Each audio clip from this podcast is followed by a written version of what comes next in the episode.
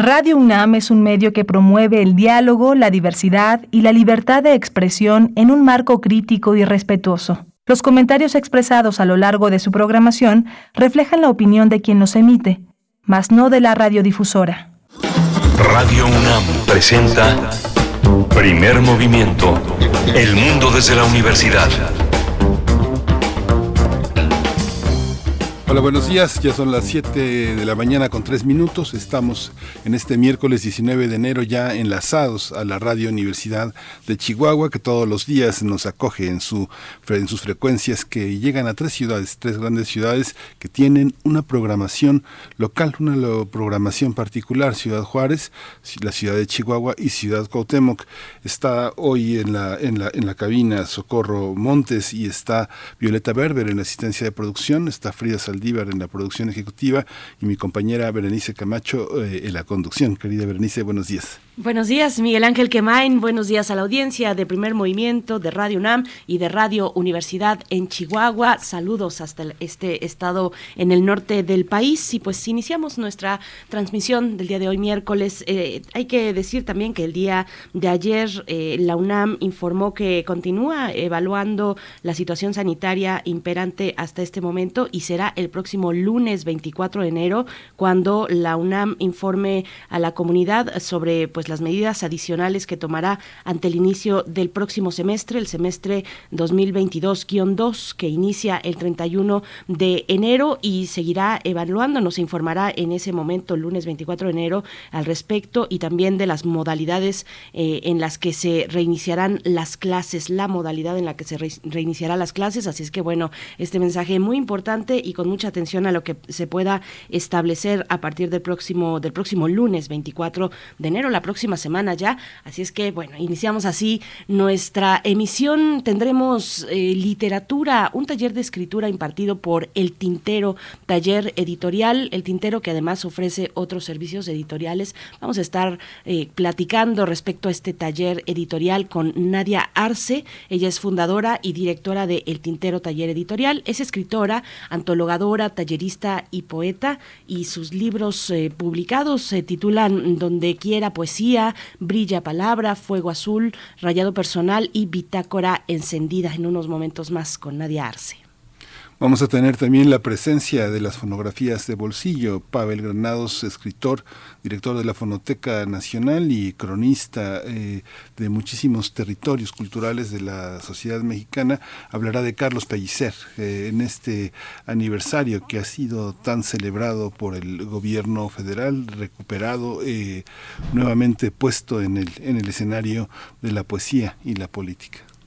Se realizó esta semana un, homenaje en el Palacio de Bellas Artes. Eh, asistió Beatriz Gutiérrez Müller eh, y también el secretario de Gobernación en representación del presidente de la República. Estaba la secretaria de Cultura y otros invitados en este homenaje que se realizó ahí en ese recinto del centro de, del centro histórico de la Ciudad de México a Carlos Pellicer. Y bueno, vamos a tener eh, también la visión de Pavel Granados en las fonografías para nuestra nota nacional las acusaciones de la Fiscalía General de la República contra Emilio Lozoya, asociación delictuosa, lavado de dinero y cohecho, eh, son los cargos que se le imputan al exdirector de Pemex. Vamos a compartir esta, eh, pues esta visión, este momento importante en contra de la corrupción. Vamos a tener la lectura de Arturo Ángel Mendieta, periodista de Animal Político, que le ha dado seguimiento a este y otros casos, este caso que se enmarca en el tema de Odebrecht.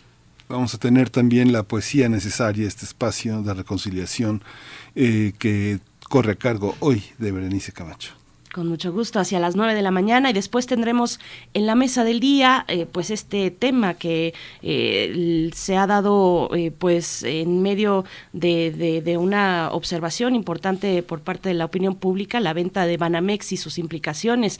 Vamos a estar con el doctor Santiago Capraro en la mesa del día hablando al respecto. El doctor Capraro es profesor de tiempo completo de la Facultad de Economía, investigador de la UNAM y miembro del SNI y bueno, un amigo muy cercano de este espacio de primer movimiento. Vamos a cerrar esta emisión con el crisol de la química, el acero o somos mucho más que dos, con el doctor Plinio Sosa, académico de tiempo completo de la Facultad de Química. Él está dedicado a la docencia y a la divulgación de la química. Y si tienen un espacio en su mañana, pues envíennos comentarios en redes sociales. Nosotros eh, con mucho gusto les daremos lectura, si es posible aquí al aire, arroba P Movimiento en Twitter, primer movimiento en Facebook. Nos vamos con nuestro corte informativo sobre COVID-19. COVID-19. Ante la pandemia, sigamos informados. Radio UNAM.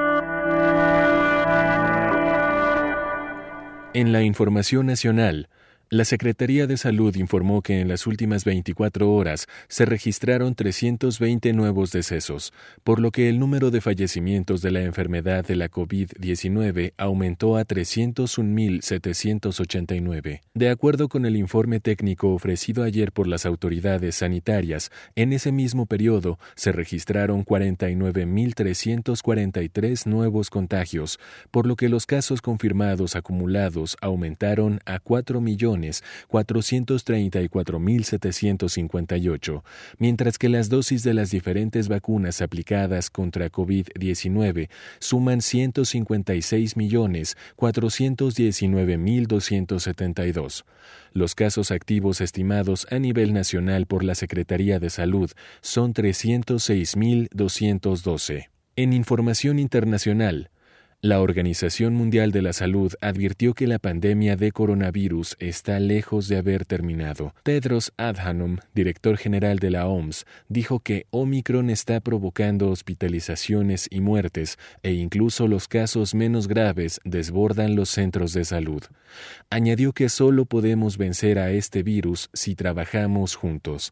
También alertó que con el increíble crecimiento de Omicron es probable que surjan nuevas variantes, por lo que el seguimiento y la evaluación siguen siendo fundamentales. En noticias de la UNAM, la Universidad Nacional Autónoma de México informó que con base en la información disponible, particularmente a los indicadores del semáforo epidemiológico COVID-19, se ha determinado que las actividades que ya se encontraban habilitadas en la modalidad presencial se continúen llevando a cabo, respetando siempre los aforos autorizados y con las medidas de seguridad establecidas en nuestros lineamientos, tal como el uso del cubrebocas.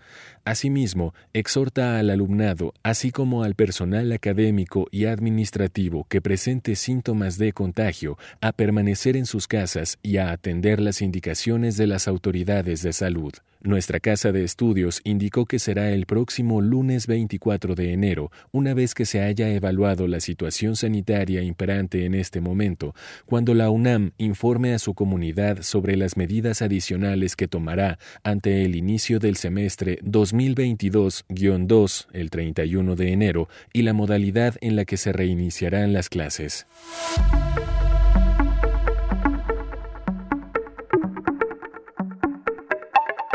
Y en nuestras recomendaciones culturales del día de hoy, el Museo Universitario de Arte Contemporáneo, MUAC, invita a visitar las salas 4, 5 y 6, donde se presenta Amarantus, la primera revisión del trabajo de Mariana Castillo de Val, quien en los últimos 20 años ha conformado un vasto cuerpo de trabajo que se inserta en los intersticios entre ciencia, narración, ficción, artes visuales y su relación con las maneras en que la historia precolonial mexicana ha sido apropiada e investigada en diferentes momentos. La exposición permanecerá en el MOAC hasta el primero de mayo de 2022.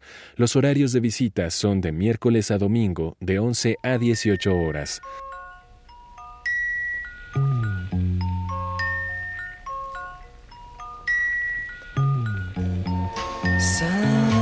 morning brings the dawn in. It's just a restless feeling by my side. Early dawn.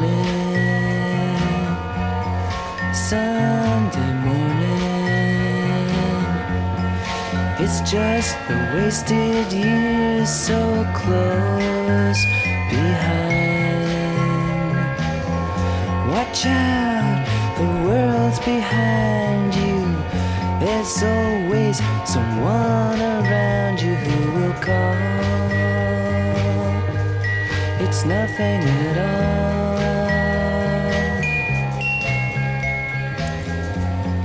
Sunday morning,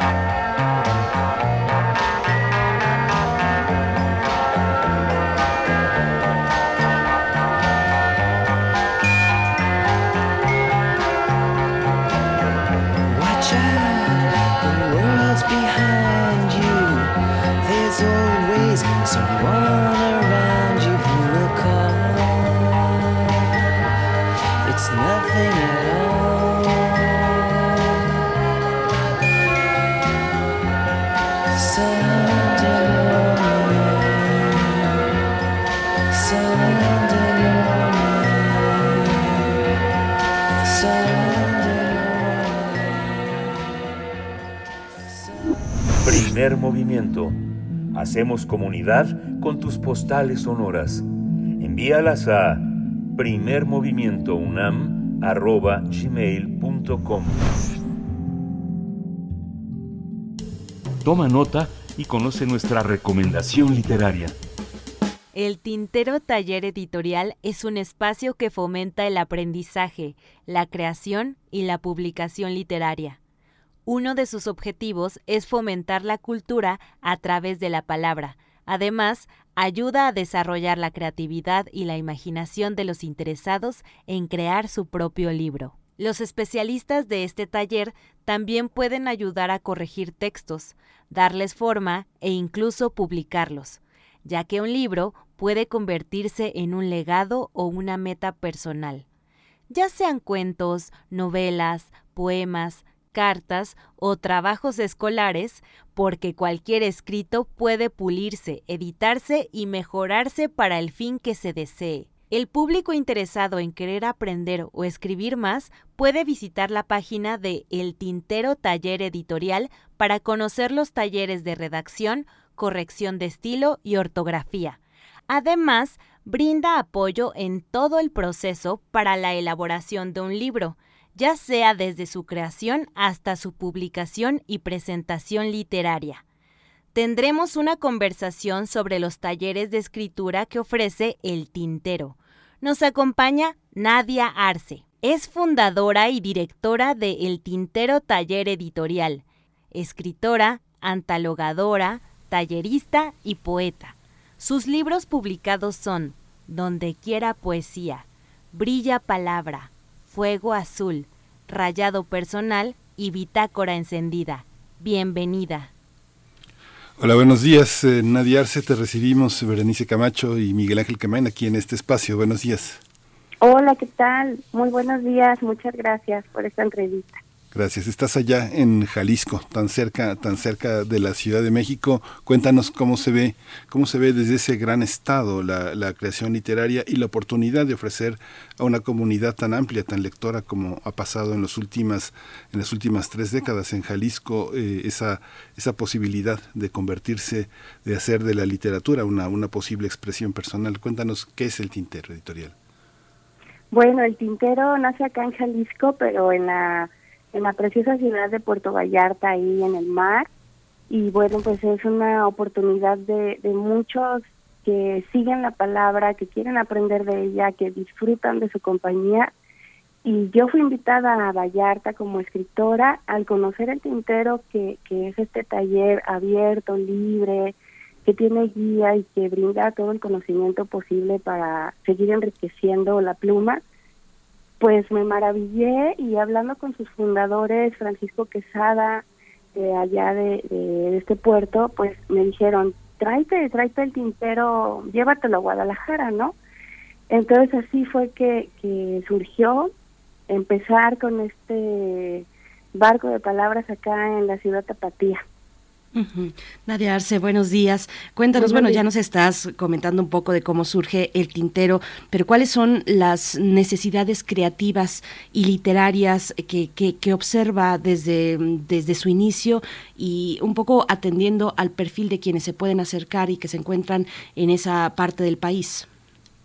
Sí, pero dice, mira, la verdad es que todos tenemos un escritor dentro, así como dicen, todos tienen un niño dentro, también hay un escritor con la necesidad de expresar no solo lo que le está sucediendo a él en lo particular, eh, sino esta colectividad que necesita ser expuesta desde, desde una sola persona para el mundo, porque si no expresamos todas estas situaciones que vivimos, que aprendemos, si no compartimos, nos quedamos siendo mínimos, es lo que, lo que yo me he dado cuenta con el tintero, porque las personas que, que logran trascender esa parte del miedo, escriben y empiezan a, a quererle dar voz a las cosas, a las situaciones, hay mucha denuncia, por ejemplo, me preguntaban que cómo yo veía el panorama, hay muchísima necesidad de decir que no estamos de acuerdo, por ejemplo, pero la poesía, el cuento y en general la literatura y el arte lo hacen de una forma pacífica, ¿no?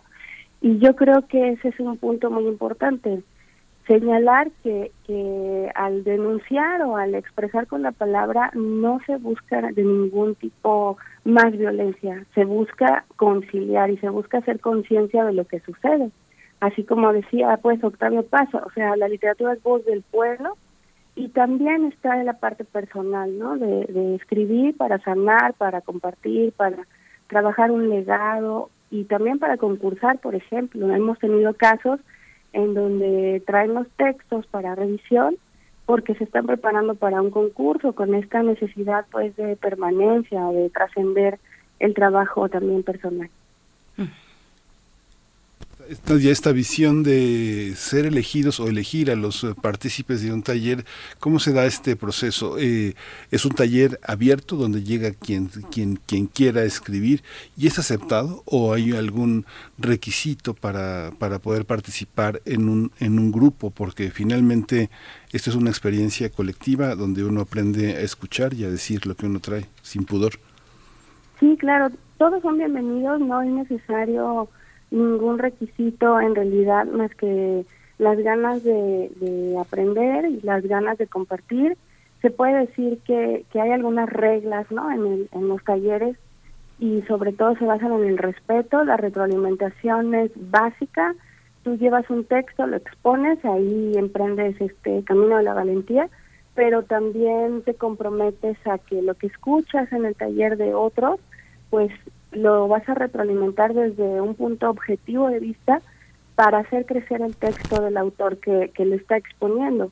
Obviamente todos los profesores llevan una guía, una batuta, un programa en cada taller.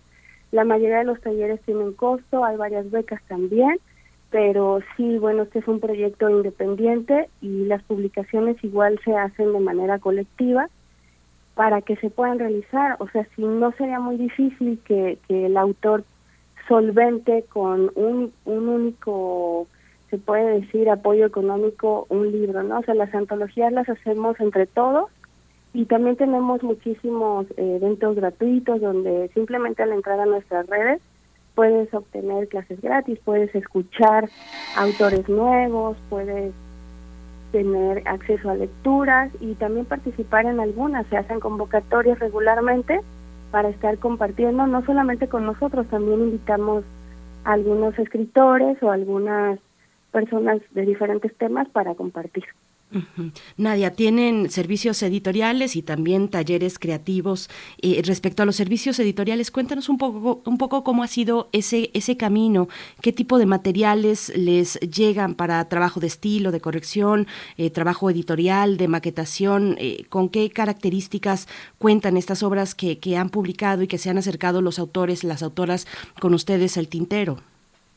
Sí, la necesidad de publicar surgió innata porque muchos de los escritores que ya llevan años trabajando sus textos de repente se, se enfrentan a puertas cerradas de editoriales o a precios muy altos o a concursos que, que no han logrado pues ganar y el Tintero entonces ofrece esta posibilidad de publicar de manera individual o de manera colectiva y los textos tienen que ver con todo tipo de temas. Hemos publicado cuentos eh, sobre el café, por ejemplo. En la pandemia nos dimos cuenta que mucha gente tomó este hábito, ¿no? Y tan rico de, tomar café. Entonces, en los cuentos aparecía el café como protagonista. Hicimos una antología de este tema. También escribimos acerca de los árboles. Eso fue al iniciar la editorial. Los árboles que, bueno, pues están acabando, que son tan necesarios.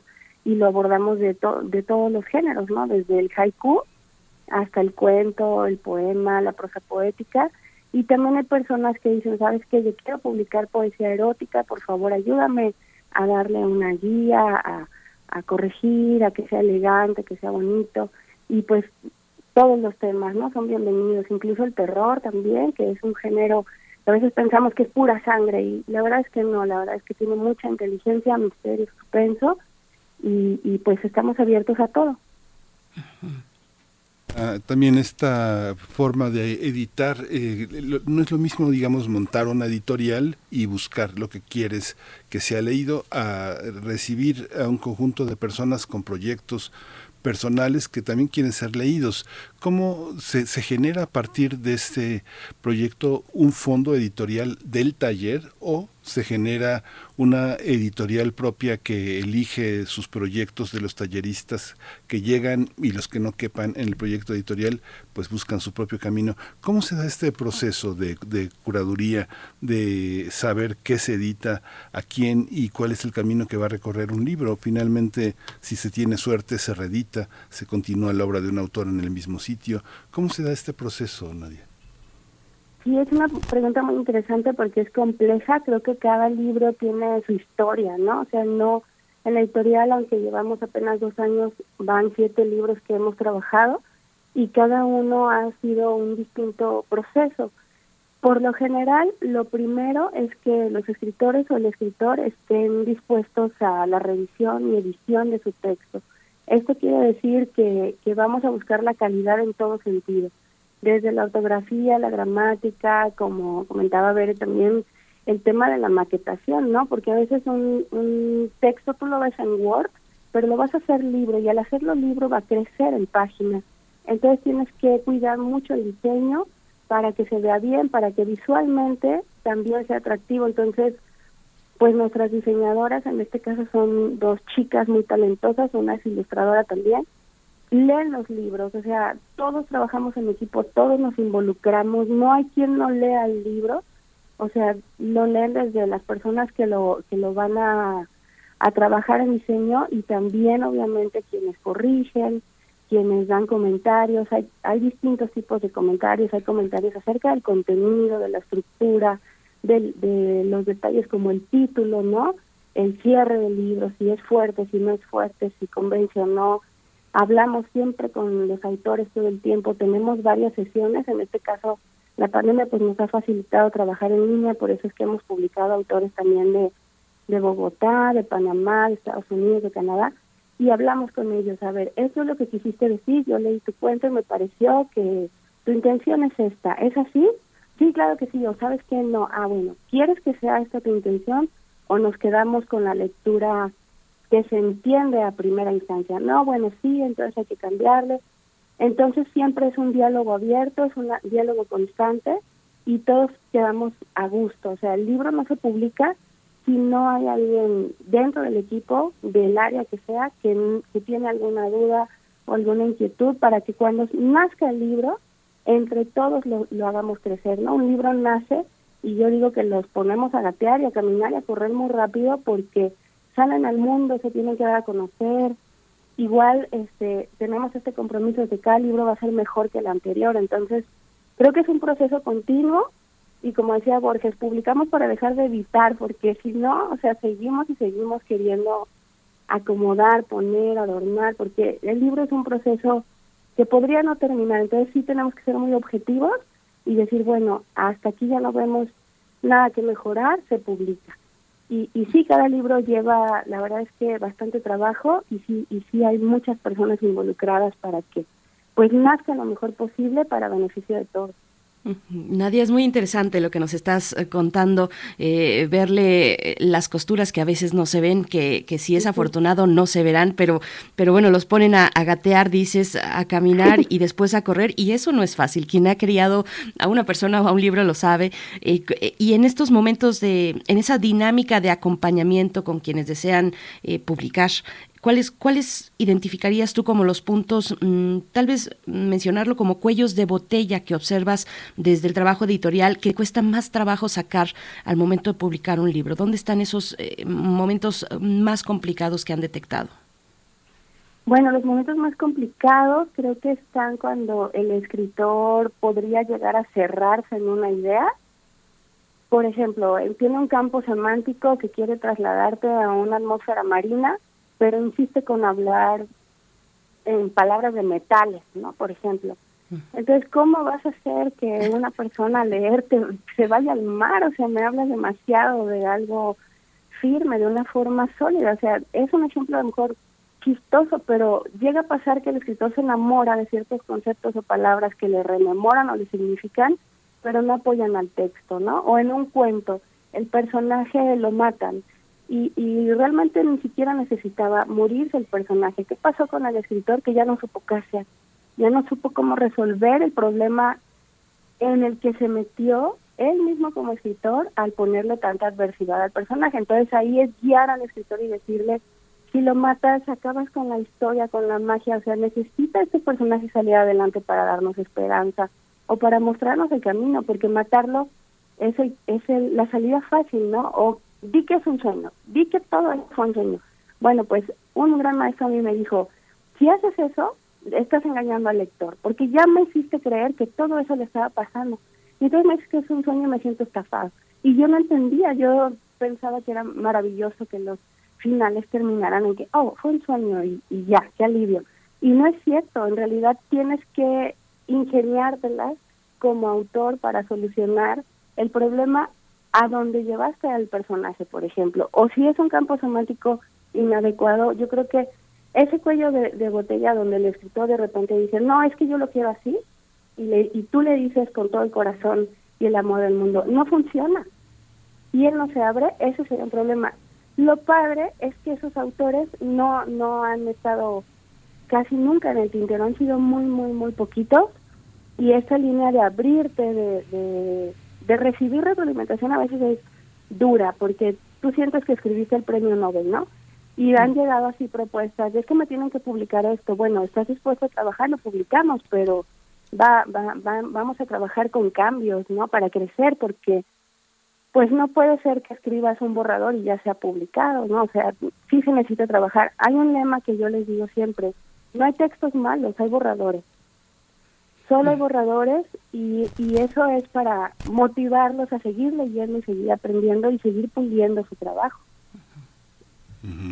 Hay profesores eh, que con el paso del tiempo, con el, con el, la llegada de la edad, piensan que eh, los alumnos no entienden. A veces quien no entienden son los profesores, porque los cambios a veces son dolorosos y cuesta trabajo entender. Sin embargo, dicen muchos de ellos que los eh, que, que, cada vez llegan peor formados los alumnos. Hay algo de cierto en las en las dos cosas. ¿Cómo llegan las, las personas que quieren ser escritores en, en México? En México no nadie quiere que le toquen ni una coma. Sin embargo, en el mundo anglosajón la gente está acostumbrada a dar sus originales y, recibirlos eh, con la ilusión de que son los mismos, pero a veces les han quitado este 300 páginas. Pienso en mm. escritores como Martin Amis o Kazuo Ishiguro, este, que dan sus originales de mil páginas y se los regresan de 400. ¿Cómo es ese proceso? creo que no hemos tenido volúmenes tan, tan amplios de, publicaciones para, para eliminar tantas páginas.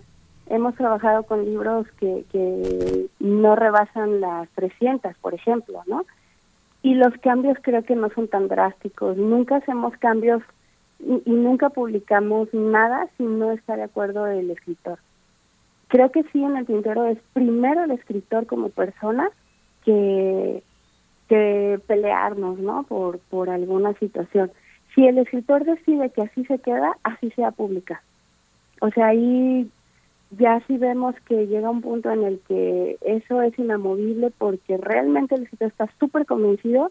Lo único que se, que se comenta es, bueno, la responsabilidad del texto siempre será tuya, tú tienes la última palabra y, y está bien, o sea, está bien.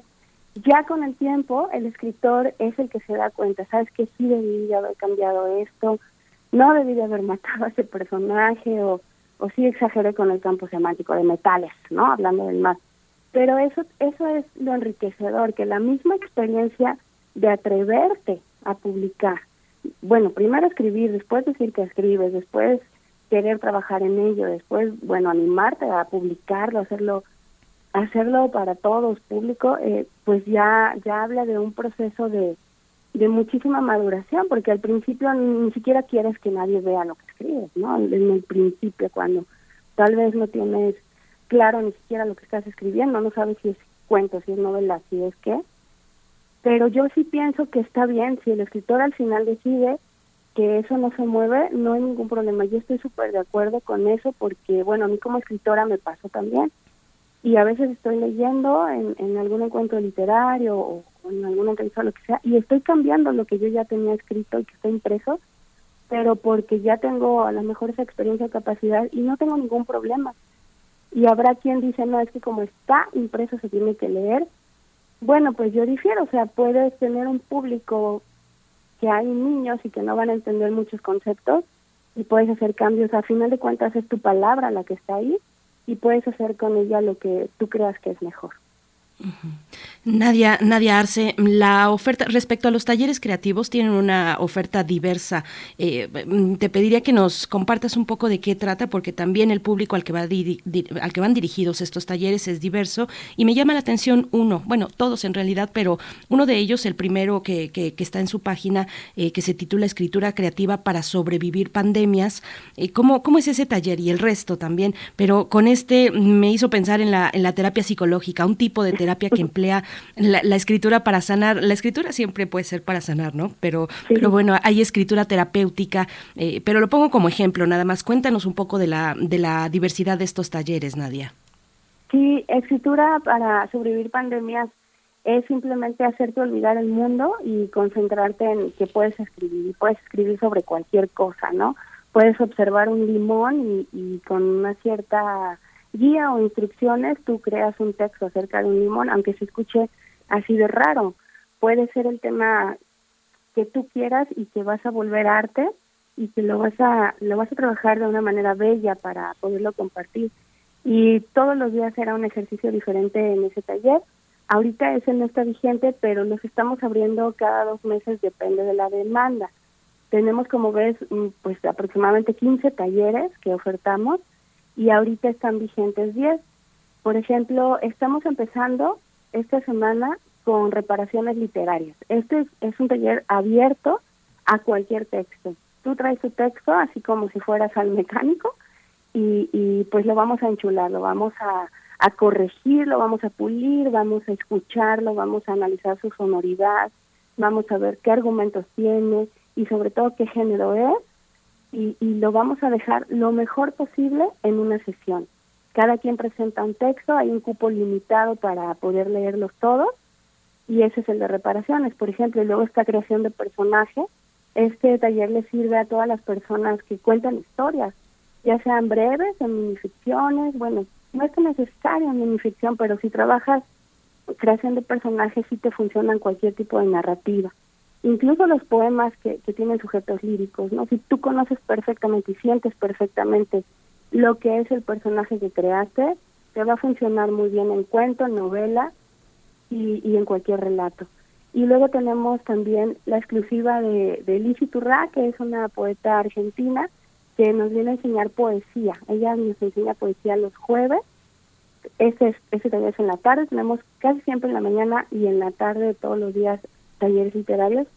Y bueno, ella nos está hablando desde el modernismo, la vanguardia, las características de un poema y sobre todo procesos de creación literaria o ejercicios de, escritura creativa. Este taller empieza el jueves, todos los talleres que estoy comentando empiezan esta semana. Y el ¿qué otro día? El viernes por las mañanas tenemos a un a un este poeta que se llama Alberto Cerritos de allá de, con ustedes de la Ciudad de México, él es rockero, ha hecho muchísimas canciones, comerciales, etcétera, y es un maestro de la métrica.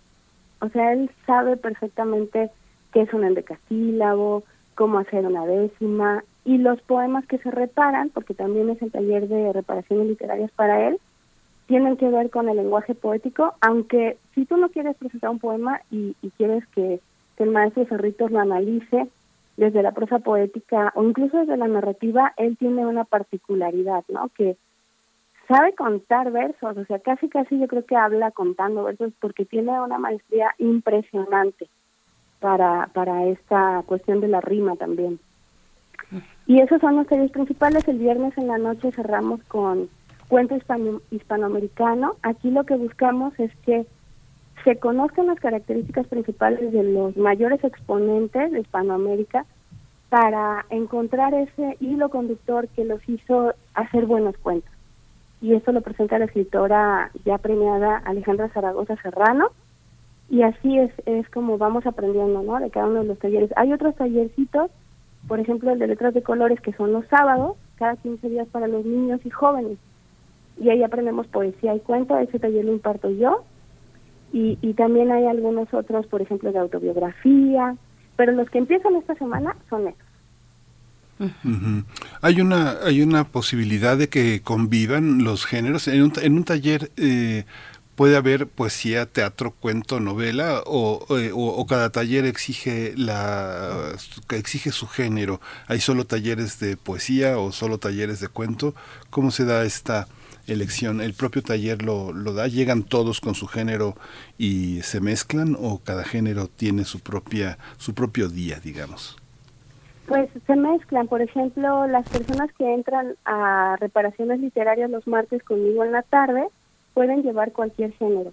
Y, por ejemplo, ayer leímos una carta preciosa, el género epistolar me encanta, la analizamos, se corrigió, se comentó, pero también vimos un cuento de terror, también vemos poesía.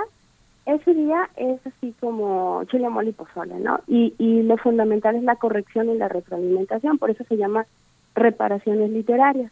Y ya, por ejemplo, en creación de personaje, pues sí, el autor o el escritor está más vinculado al género narrativo, porque un personaje, pues lo utilizamos principalmente en historias, en cuentos.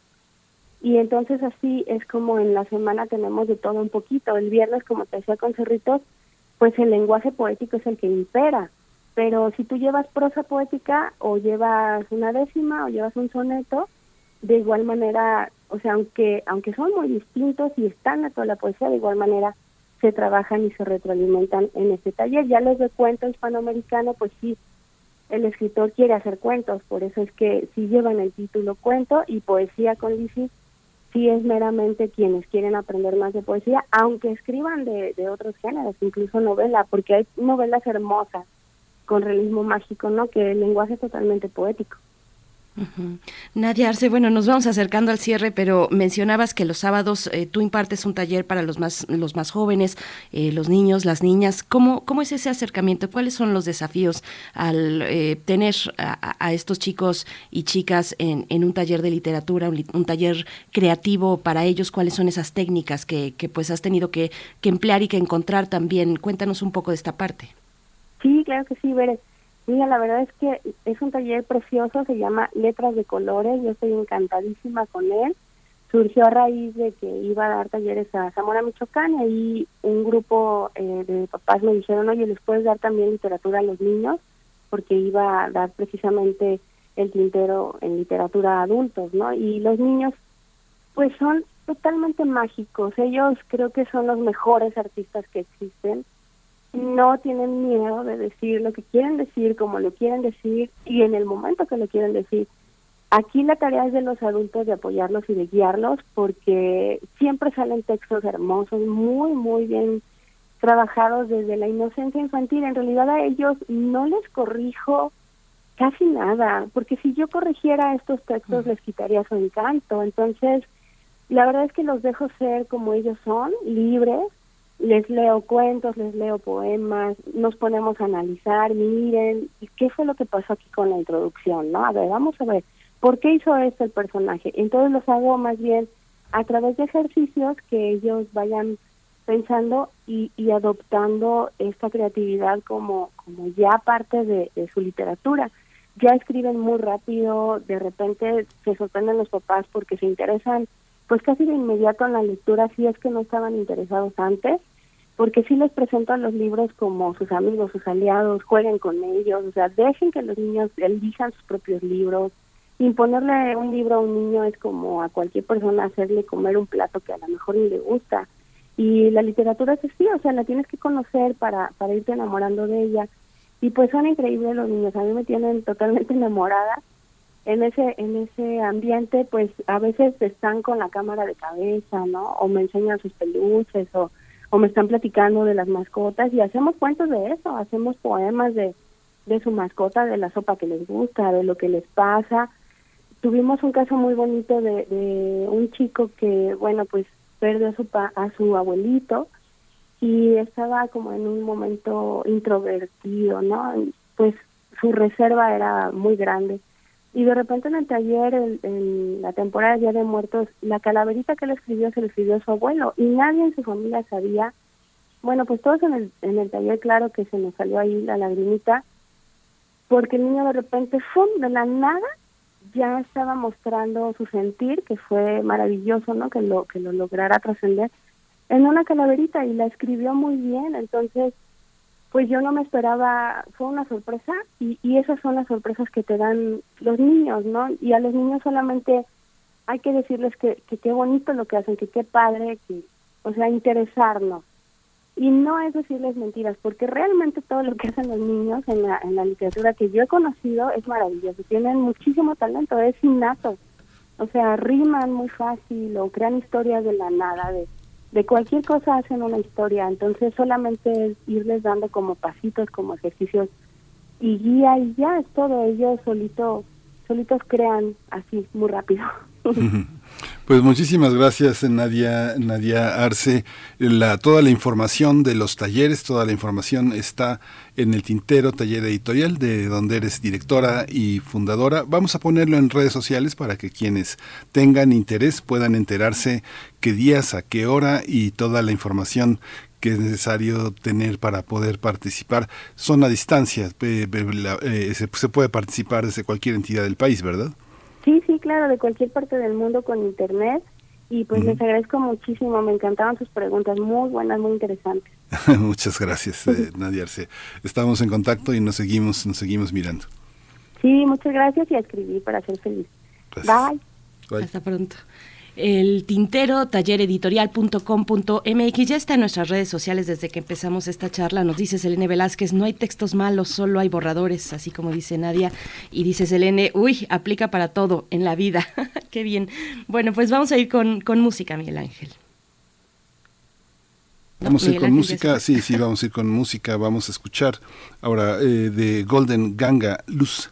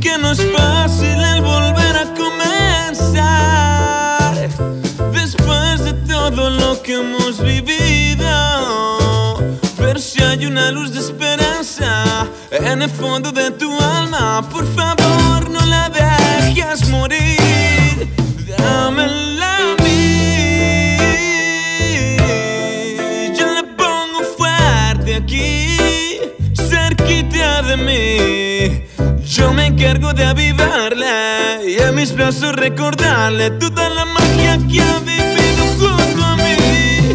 Dámela a mí. Ella es mi único testigo. Mi mejor amiga, mi destino. Por favor, mi amor. Primer movimiento. Hacemos comunidad con tus postales sonoras. Envíalas a primermovimientounam.gmail.com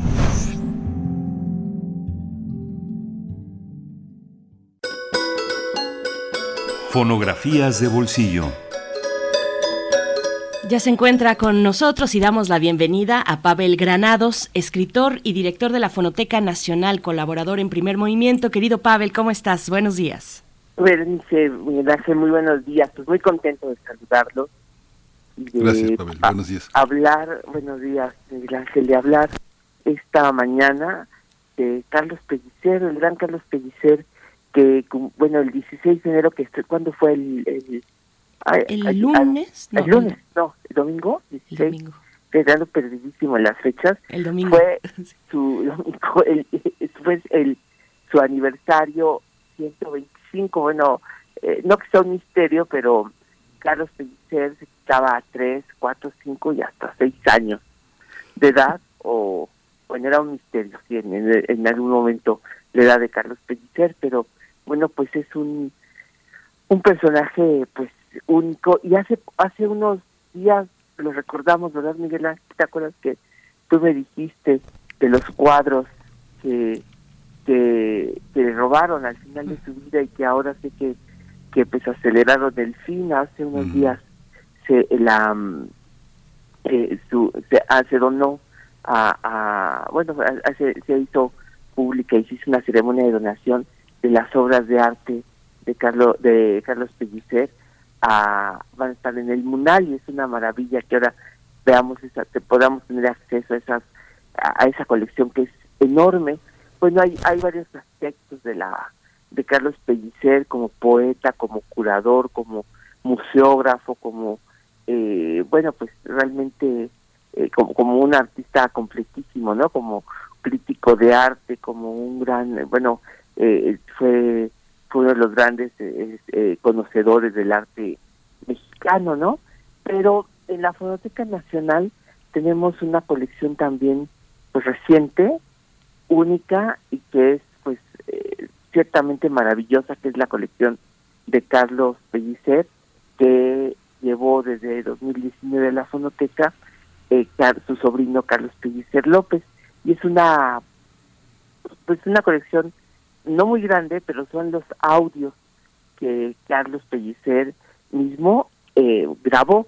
Él tenía en la en su casa un aparato para hacer discos instantáneos, es decir, les llamaban así discos instantáneos, unos discos que desafo- desafortunadamente por el material que, de que están hechos tienden a, a pues a a, a, a, a- ser un poco frágiles, estropearse muy rápido, porque son están hechos de laca sobre aluminio y como se reseca muy fácil la laca eh, se desprende, entonces son discos que tienden a sonar eh, pues de con muy mala calidad, sin embargo, pues la- gracias a que se pueden restaurar eh, pues y que a, que tienen una voz muy sonora que es la de Carlos Pellicer, ahí están este eh, sus sobre todo sus poemas. En esos discos acostumbró estar grabando varios de sus poemas, pero fundamentalmente el, aquello que, que tenía que ver con los nacimientos, porque él hizo, como ustedes saben, desde los años 20, ba- nacimientos que ponía en su casa en la, en la calle de Sierra Nevada, en las lomas de Chapultepec, y entonces grabó varios de estos poemas. Eh, entonces, bueno, esta, esta colección de Carlos Pellicer eh, tiene varias joyas, ¿no? Por ejemplo, bueno, esto de los nacimientos, pero también eh, hay una, hay uno en esos discos que grabó él en su casa, hay uno bastante bonito porque es una carta a su mamá, solamente que no es, eh, es eh, escrita, sino es una carta sonora que le envió, pues aprovechando que tenía esta máquina para hacer sus, sus grabaciones. Hay una mm, serie de cassettes que es bastante interesante porque al final de su vida Carlos Pellicer dio una entrevista muy larga, de muchas horas, de hecho más bien más que una entrevista fue una serie de entrevistas o fue un proyecto que Carlos Pellicer tuvo que consistió en contar su vida a un sacerdote que lo iba a visitar periódicamente y que lo fue grabando y Pellicer se quedó con esa copia de, su, de estas eh, grabaciones y es bastante, son eh, yo creo que más de 10 horas lo que tenemos eh, eh, de, de, grabaciones de Carlos Pellicer.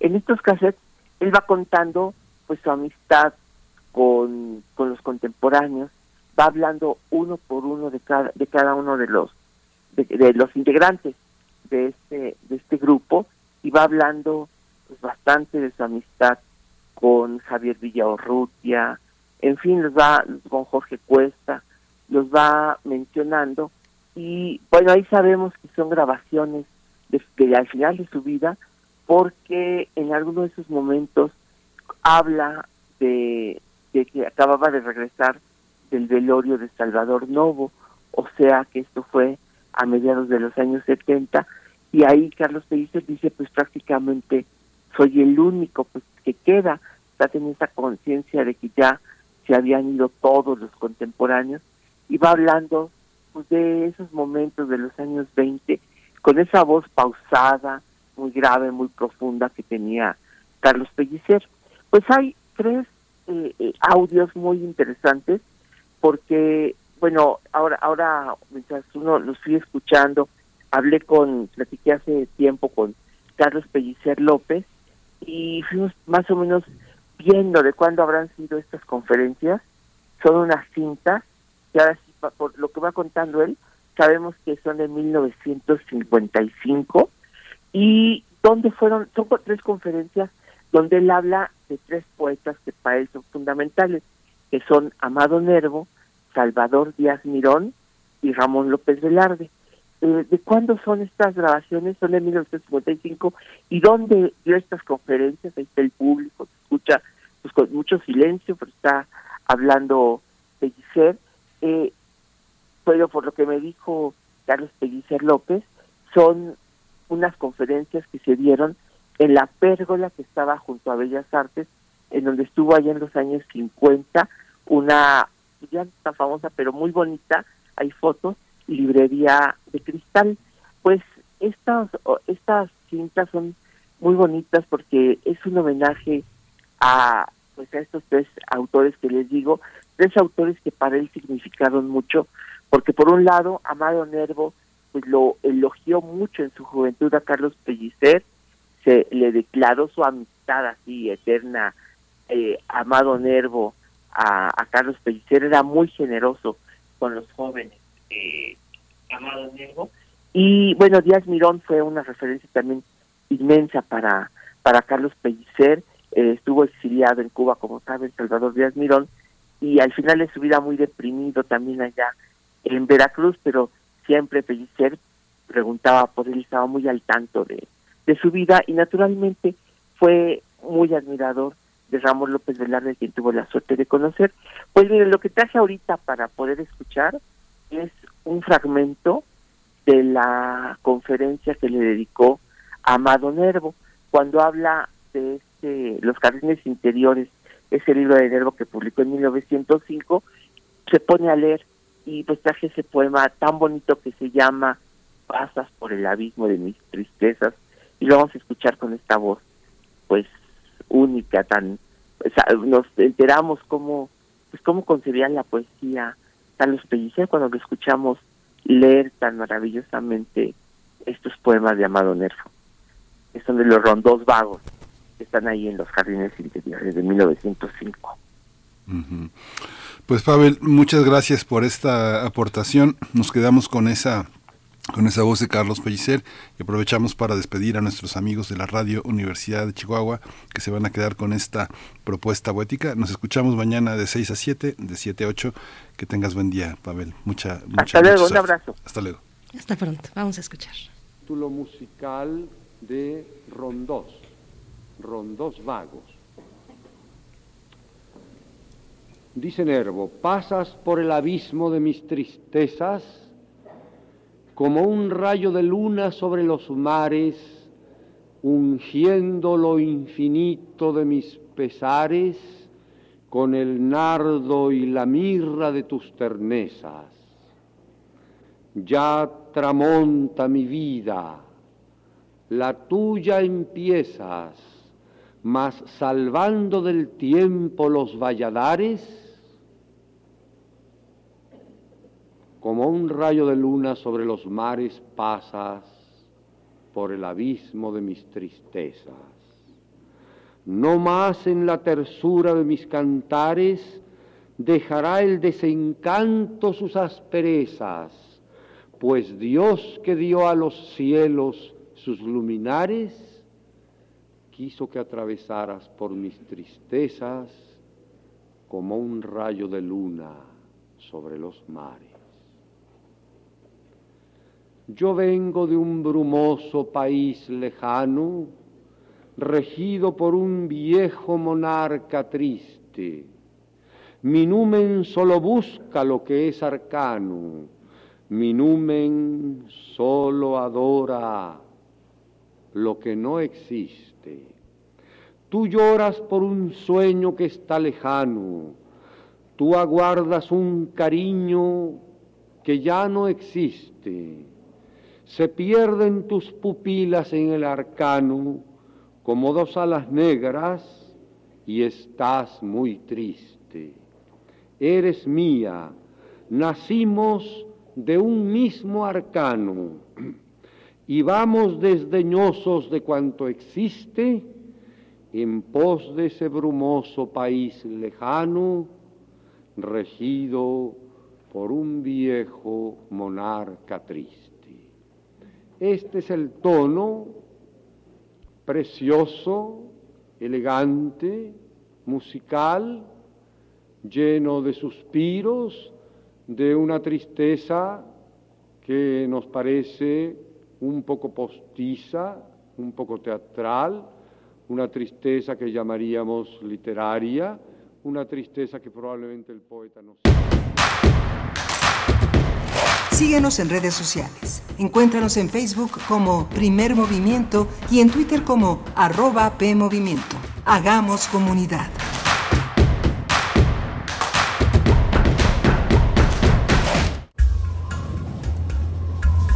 A lo largo de los años, la especie humana ha dejado una huella de destrucción en el planeta. Estamos muy cerca del punto de no retorno. Este es el momento de realizar nuestro cambio de conciencia. Habitare, Agenda Ambiental Inaplazable. Te invitamos a escuchar las labores que hacen nuestras científicas y científicos para tratar de salvar nuestra casa. Y las recomendaciones para que desde tu trinchera ayudes a cuidar el ambiente. Todos los lunes a las 16 horas, por el 96.1 de FM. Radio UNAM, Experiencia Sonora.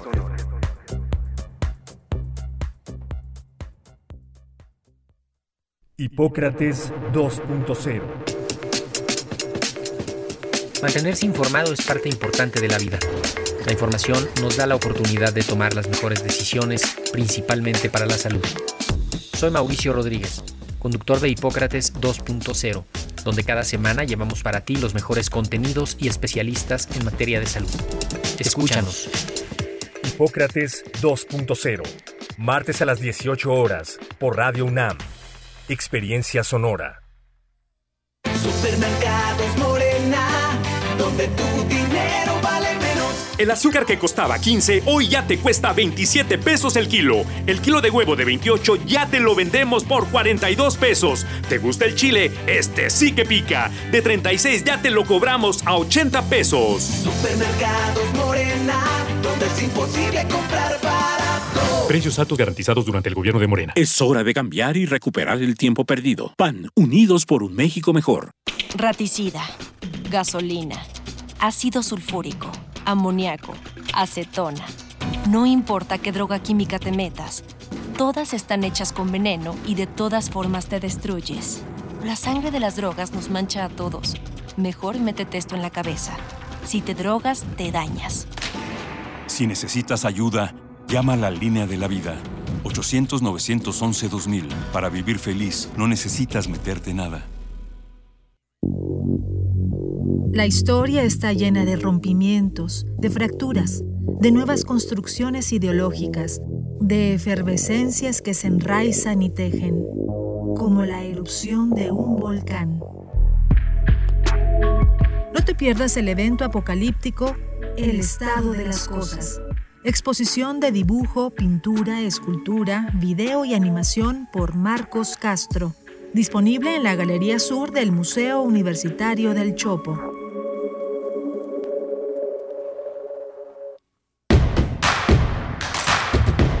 Encuentra la música de primer movimiento día a día en el Spotify de Radio UNAM y agréganos a tus favoritos.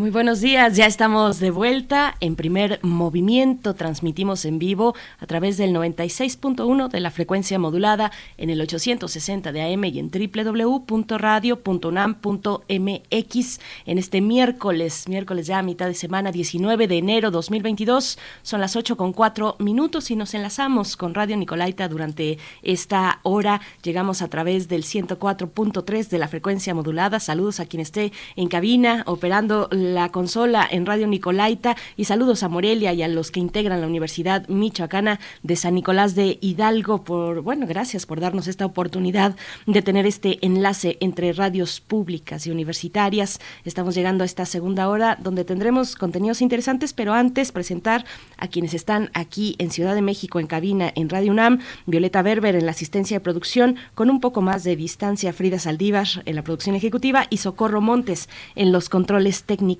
Abríguense, queridas, por allá en cabina, porque está pegando frío, eh, duro el, frío en, en, Ciudad de México y en, y en, varias partes del país. Les saludamos calurosamente y también eh, saludo a mi compañero Miguel Ángel Quemain en la conducción. Miguel Ángel, buenos días. Hola, Berenice Camacho, buenos días.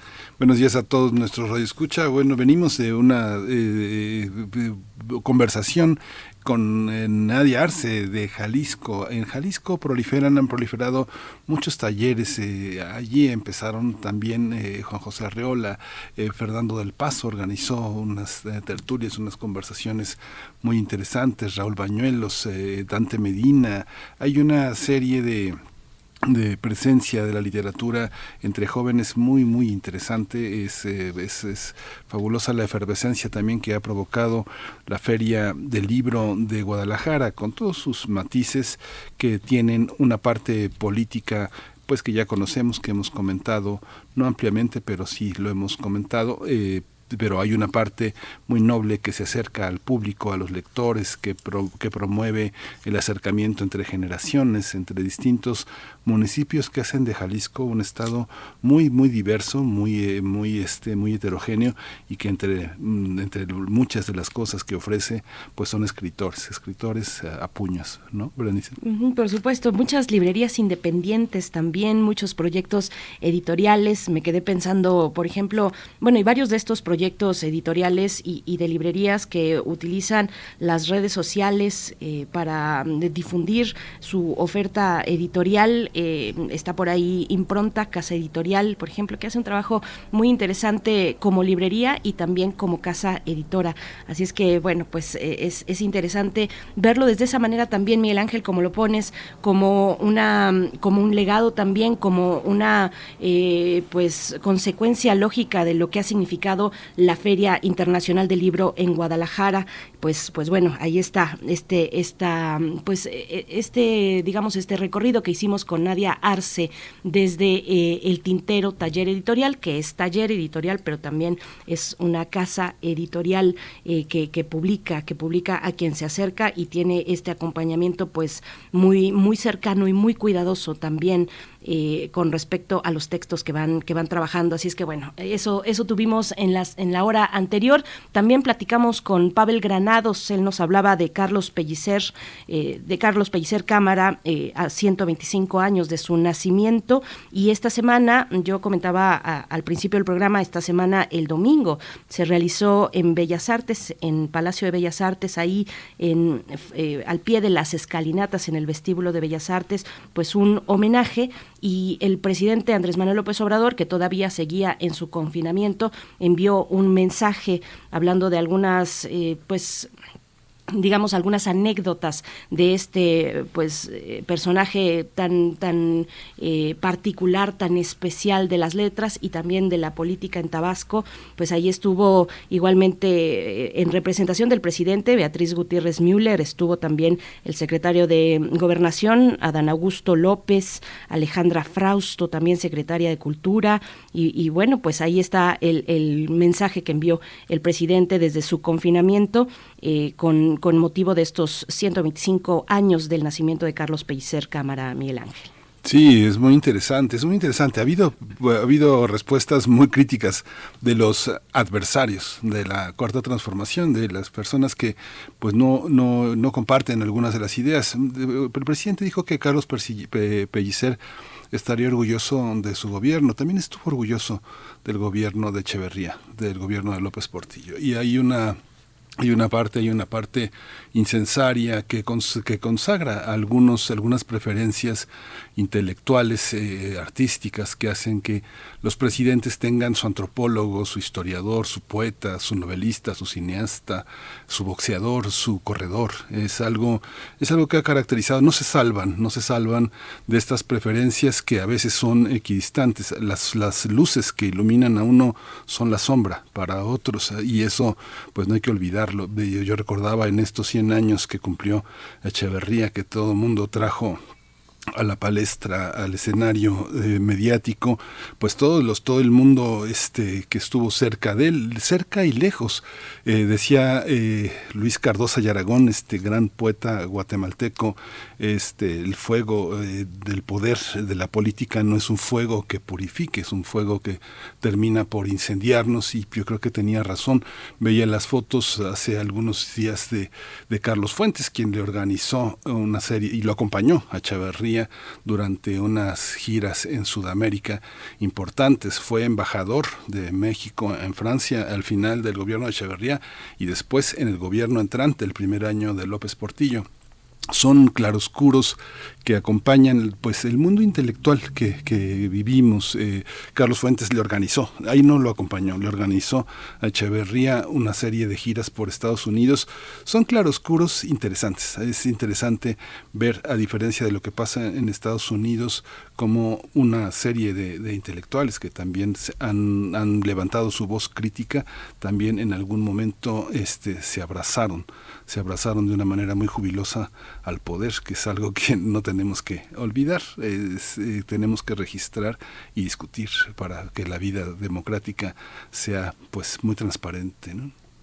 Ha caído en seco el juicio, no sé si de la historia, pero sí de una sociedad que, que no olvida, que no olvida los 51 años que se han cumplido este eh, recientemente del, del halconazo.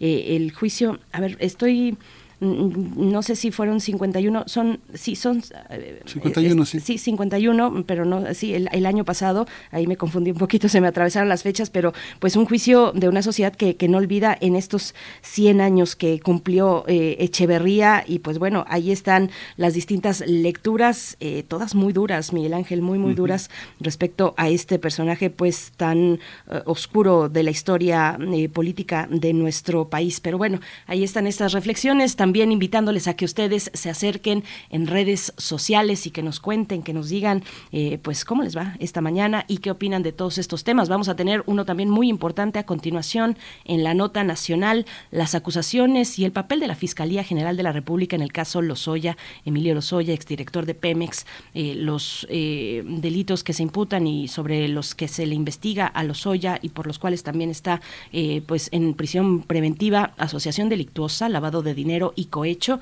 Vamos a tener una visión de este, de este tema con Arturo Ángel Mendieta, el es periodista de Animal Político, y pues bueno, vamos a hablar en extenso al respecto y del papel de la Fiscalía también en casos como este, Miguel Ángel. Sí, va a ser muy interesante porque la figura es Lozoya, pero lo que hay alrededor son muchas figuras muy importantes del sexenio que mucha gente que eh, cuestiona el tema del tratamiento de la corrupción eh, los ve circular en, el mundo, pues Peña Nieto con su novia en Madrid viviendo como Pachá es algo que es muy oprobioso y todo lo que rodea al mundo este de quien tiene a, a sus hijos educados en Londres, también viviendo como, como, como, como reina, ¿no? que son parte de todo este horizonte que Veracruz eh, hoy padece de una manera extraordinaria, los malos gobiernos que contrastan, este, uno ve eh, los, eh, esa, familia veracruzana paseándose como si fueran los hijos de la princesa Diana, ¿no? es algo muy semejante y eso forma parte de este mismo universo, ¿no? que no tiene muchas posibilidades de reparación, sino de, sino de juicio, de juicio de la justicia mexicana. Y pues, en contraste también, pues la historia de Rosario Robles, que se encuentra todavía en el penal de Santa Marta, Acatitla. Vamos a tener todos estos detalles y estos elementos en la charla eh, ya en estos momentos con Arturo Ángel Mendieta. Vamos con nuestra nota nacional. Vamos. Primer movimiento. Hacemos comunidad en la sana distancia. Nota nacional. La Fiscalía General de la República solicitó a un juez federal condenar a 39 años de cárcel al exdirector de Petróleos Mexicanos, Emilio Lozoya, por los delitos de asociación delictuosa, lavado de dinero y cohecho. La solicitud se hizo el pasado 3 de enero como parte del procedimiento contra el exfuncionario, donde la Fiscalía pidió 15 años de prisión por lavado de dinero. 10 años por asociación delictuosa y 14 años por el delito de cohecho. También pidió una multa de reparación del daño por 7.385.000 dólares y la incautación de propiedades. Además, pidió 25 años de cárcel para la madre del exfuncionario. Cabe señalar que Emilio Lozoya podría quedarse sin su residencia de Lomas de Besares, valuada en 3.4 millones de dólares, luego de que el Juzgado Segundo de Distrito de la Ciudad de México admitió a trámite la demanda de la Fiscalía. En este sentido, la dependencia argumenta que esa propiedad es producto de los presuntos sobornos recibidos por el exdirector de Pemex durante el proceso de compra-venta de la planta de fertilizantes de agronitrogenados. Según las investigaciones, la empresa Altos Hornos de México de Alonso Ancira pagó un soborno de 3.5 millones de dólares a Lozoya para que Pemex comprara la planta de agronitrogenados, que estaba en condición de chatarra. Por otra parte, la Fiscalía descalificó las declaraciones ministeriales de 22 exfuncionarios de Pemex y representantes de Odebrecht que forman parte de la investigación contra el exfuncionario, Así se lo había ordenado el INAI desde octubre de 2018. Tendremos un análisis de las acciones judiciales de la FGR contra el exdirector de Pemex y el caso Odebrecht. Este día nos acompaña Arturo Ángel Mendieta, periodista de Animal Político. Bienvenido. Buenos días, Arturo Ángel. Te saludamos Miguel Ángel Quemain y Berenice Camacho. ¿Cómo estás? Buenos días y feliz año, todavía cabe decirlo. Hola, ¿cómo están? Muy buenos días, ¿no? Un gusto estar con, con ustedes. Gracias. Arturo Ángel, pues cuéntanos, danos un poco, tal vez te pediría, por favor, un poco de contexto en torno a este personaje, eh, no solamente a este personaje, sino precisamente ese contexto, porque excede a la figura de Emilio Lozoya. Hay muchas figuras, hace un momento antes de entrar a la nota, eh, Miguel Ángel lo decía, muchas figuras pues que, están que no están sujetos a un proceso y que están mm, directa o indirectamente involucrados en un caso de corrupción tan importante como este, que ahora está, eh, bajo el cual está siendo juzgado el exdirector de Pemex. Un poquito de contexto, Arturo Ángel, por favor. Sí, bueno, eh, básicamente el caso, el caso eh, eh, en contra de, Emilio Lozoya, que fue, pues hay que, recordar, que primero participó en la campaña del presidente Enrique Peña Nieto como, como uno de sus asesores, sobre todo encargado de temas de la relación con entes internacionales, aprovechando que eh, Lozoya desde hace tiempo eh, eh, tenía mucho contacto eh, eh, en el exterior, ¿no? Eh, participa en la campaña de, de Enrique Peña Nieto, se vuelve uno de los personajes, digamos que importantes, y, y bueno, durante varios años, aproximadamente cuatro años, fue director de Petróleos Mexicanos, uno de los cargos eh, que si bien no es una Secretaría de Estado, sin duda es uno de los puestos de mayor relevancia del país, porque nada más y nada menos estás al frente de la empresa más grande de México y de la cual este se alimenta eh, este pues de forma significativa las finanzas públicas de nuestro país, ¿no? Eh, el nombre de Emilio, Emilio Lozoya, eh, quien se sabía eh, allá avanzado el sexenio, de Peña Nieto que tenía diferencias pues con el eh, un, tal vez el hombre más fuerte de, del sexenio eh, que era Luis Videgaray, el secretario de Hacienda, empieza a cobrar mucha relevancia cuando se desata el escándalo de la constructora Odebrecht, no esta mega empresa brasileña que, que implicada en una gigantesca trama de corrupción en varios países de, América Latina. Básicamente lo que lo que tenía Odebrecht era un sistema muy bien organizado de sobornos eh, que repartía en diversos países pues del continente a cambio de ganar influencia y de obtener contratos, ¿no? El escándalo está allí en Brasil, evidentemente, donde está la matriz de esa compañía, y luego se fueron desatando también en buena en buena medida y gracias a, a trabajos periodísticos y alianzas que se hacen en distintos medios y a la apertura del caso y de los expedientes iniciales que hubo en Brasil, empiezan a desatarse indagatorias en múltiples países de la región. Y, y luego, sin duda, lo que detona en el 2017 la apertura de una averiguación previa, de una carpeta de investigación en México, son las declaraciones de la gente, de directivos de Odebrecht en Estados Unidos, donde se declaran culpables de, de, de, de sobornos señalan que entre los países donde repartieron varios millones de dólares fue México, ¿no? Eh, evidentemente, pues esto pone a Emilio Lozoya como la figura sospechosa. Y luego vino un largo proceso donde, evidentemente, y por razones obvias, no pasó nada en el sexenio de, de Enrique Peña Nieto, si bien la PGR eh, inició esta carpeta de investigación eh, pues para que se indagara, porque era obvio y había, insisto, las declaraciones públicas de la gente de Odebrecht de que se había pagado dinero en México al gobierno actual, la PGR inicia la carpeta de investigación y luego vino un estilo y afloje donde ustedes recordarán declaraciones como la del entonces procurador Raúl Cervantes, quien antes de renunciar al cargo eh, para seguir sus aspiraciones políticas y quería llegar a la corte, pero dijo que eh, la carpeta de investigación por el tema de Odebrecht prácticamente estaba resuelta y luego nunca pasó nada, ¿no? Este, siguieron pasando los meses y, y, y así, eh, insisto, de principios de 2017 hasta finales del 2018, que era lo que le quedaba a Peña en el gobierno, no hubo ningún resultado ante los juzgados, simplemente se decía,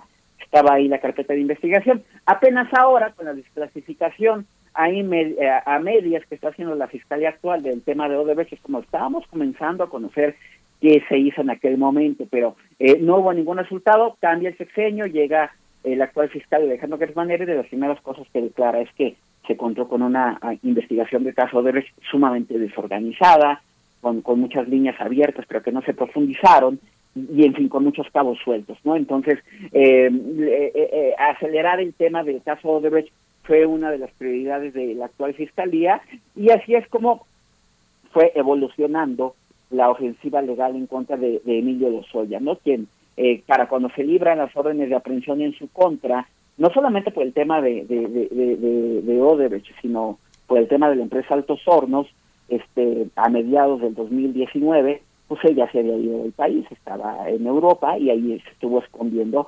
Literalmente fue un prófugo de la justicia durante varios meses. Luego vino este sorpresiva intento de Miguel Lozoya de, de, de, de, negociar, evidentemente ya que lo habían detenido, porque no es que él se entregara, ahí lo detienen, y ya estando en manos de las autoridades en España, él decide negociar con la con la fiscalía actual y con el gobierno, evidentemente, de, de López Obrador, diciendo que tiene datos para desenmascarar lo que todo el mundo creía, pero que aquí se trata de probarlo, ¿no? Y ese es lo, el pendiente que sigue habiendo hasta ahora, que era, eh, pues, eh, eh, evidenciar que detrás de Odebrecht no solamente había unos sobornos para obtener contratos, sino que incluso había un mecanismo para repartir dinero y lograr que se aprobaran las reformas estructurales que tanto, eh, eh, eh, pues que tanto, que tan criticadas por López Obrador, ¿no? Entonces, Emilio Lozoya vende una historia eh, que evidentemente suena muy atractiva para el gobierno actual, políticamente muy redituable, eh, más allá de que pues podría ser cierto o no, insisto, eso hay que probarlo, y, y, pues entonces obtiene esta serie de beneficios, de ventajas, sí, evidentemente lo traen a México, sí le abren un proceso por el tema de Odebrecht y, de, y también pues por los, los el dinero que había recibido de Alonso Ancira, el presidente de Altos Hornos, y que derivó y que Pemex en, su, en la acción de los Oya invirtiera en una planta en muy mal estado y perdiera mucho dinero. También los contratos de Odebrecht, por cierto, dejaron muchas pérdidas, eh, pérdidas millonarias para, el país por temas de sobreprecios y esas cosas, pero a, los Oya lo tratan con muchas ventajas, no va a la cárcel, a pesar de que en su momento el juez eh, los jueces que lo vinculan al proceso pues consideran que había elementos para someter a prisión preventiva en Emilio Lozoya, pero no, eh, él promete su historia y esta denuncia, dice que tiene videos, prácticamente de inmediato lo que denuncia y sus videos, que en realidad era uno, pues se filtran, ¿no? Este, filtran entre comillas a la prensa, se hace un escándalo de lo que denunció Lozoya y la implicación hasta Salinas de Gortari, Calderón y de, y de, y de Peña Nieto diciendo que sí, que se había recibido por años dinero, que había un sistema de corrupción, que a él solamente lo habían usado, que no le quedó de otra, básicamente.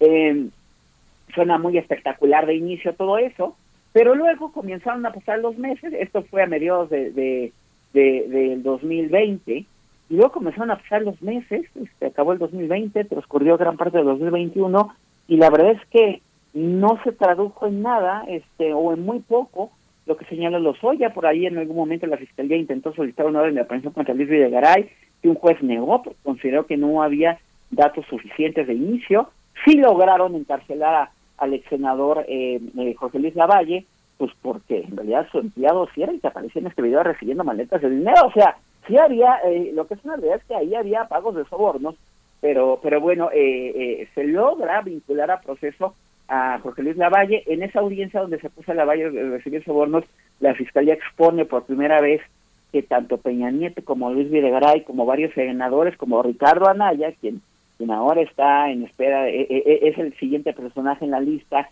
en que tiene que comparecer ante el juez, formaron esta asociación delictiva en la que se usó dinero de Odebrecht para sacar adelante la reforma energética, se sobornaron a legisladores.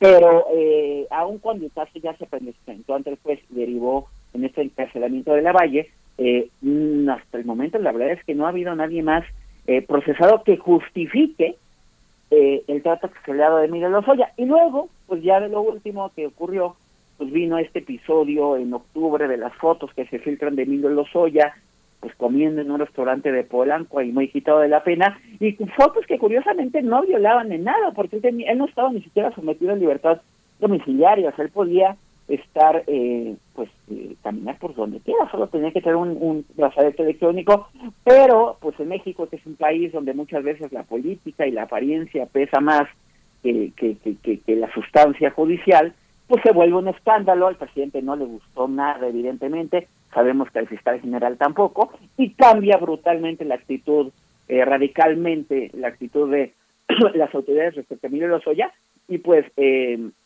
a partir de ese momento cesó la colaboración o de, de, de las fiscalías con Lozoya, eh, consideraron que ya no había que darle más tiempo y que tenían que someterlo a prisión preventiva. Evidentemente los jueces que desde un inicio consideraron que Lozoya tenía que haber estado sometido a prisión preventiva, pues lo encarcelan, no.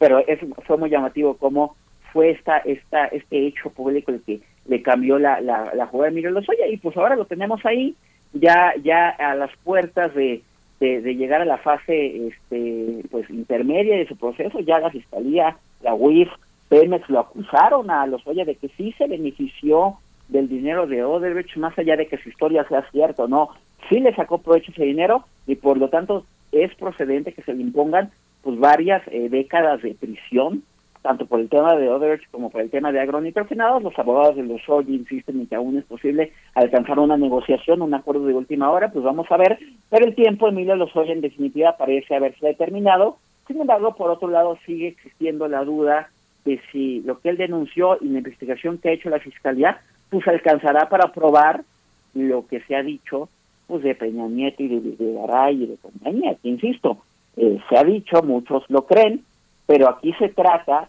de probarlo para que se llegue, haga justicia y se llegue a sentencia. Si no se prueba, pues no se puede.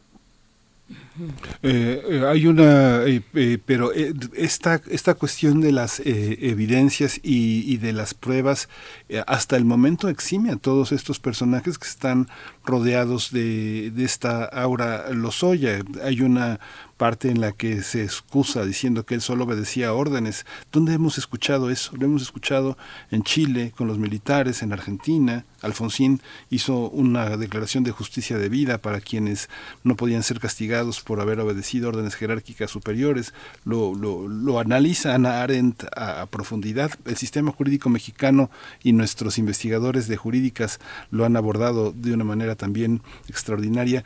¿Cómo, cómo, cómo eh, se, se, se pueden escapar? Tú, en tu calidad de periodista, de constructor de evidencias, de seguidor de redes, eh, eh, de complicidad, ¿lo ves así, este Arturo?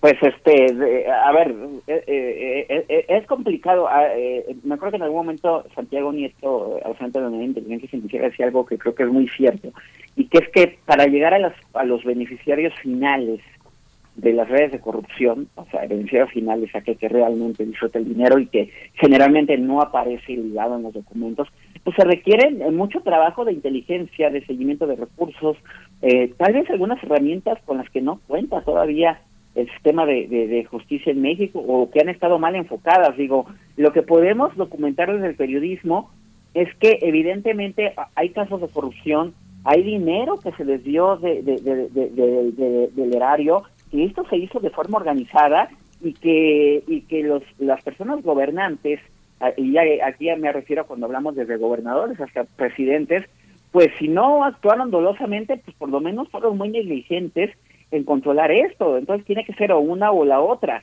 eh, eh, eh, desde periodismo pues pensamos que y, creo que estoy convencido de eso a nosotros nos toca documentar y presentar los casos pero ahí la autoridad es la que tiene que, que, que actuar no eh, lamentablemente, yo diría que eh, las fiscalías en México, y pasa tanto la federal como las locales, eh, enfrentan muchos problemas que luego complican la resolución de los casos o las investigaciones a mucho, a, largo plazo. ¿no? Tal vez el principal de ellos es el tema pues del, del, involucramiento político y de la voluntad política. ¿no? muchas veces cuando hay una raja política de un caso se intenta acelerar las cosas y, caminan muy rápido las investigaciones, a veces en detrimento de la propia investigación, porque luego los asuntos por estar armados de una forma muy rápida y apresurada se terminan cayendo.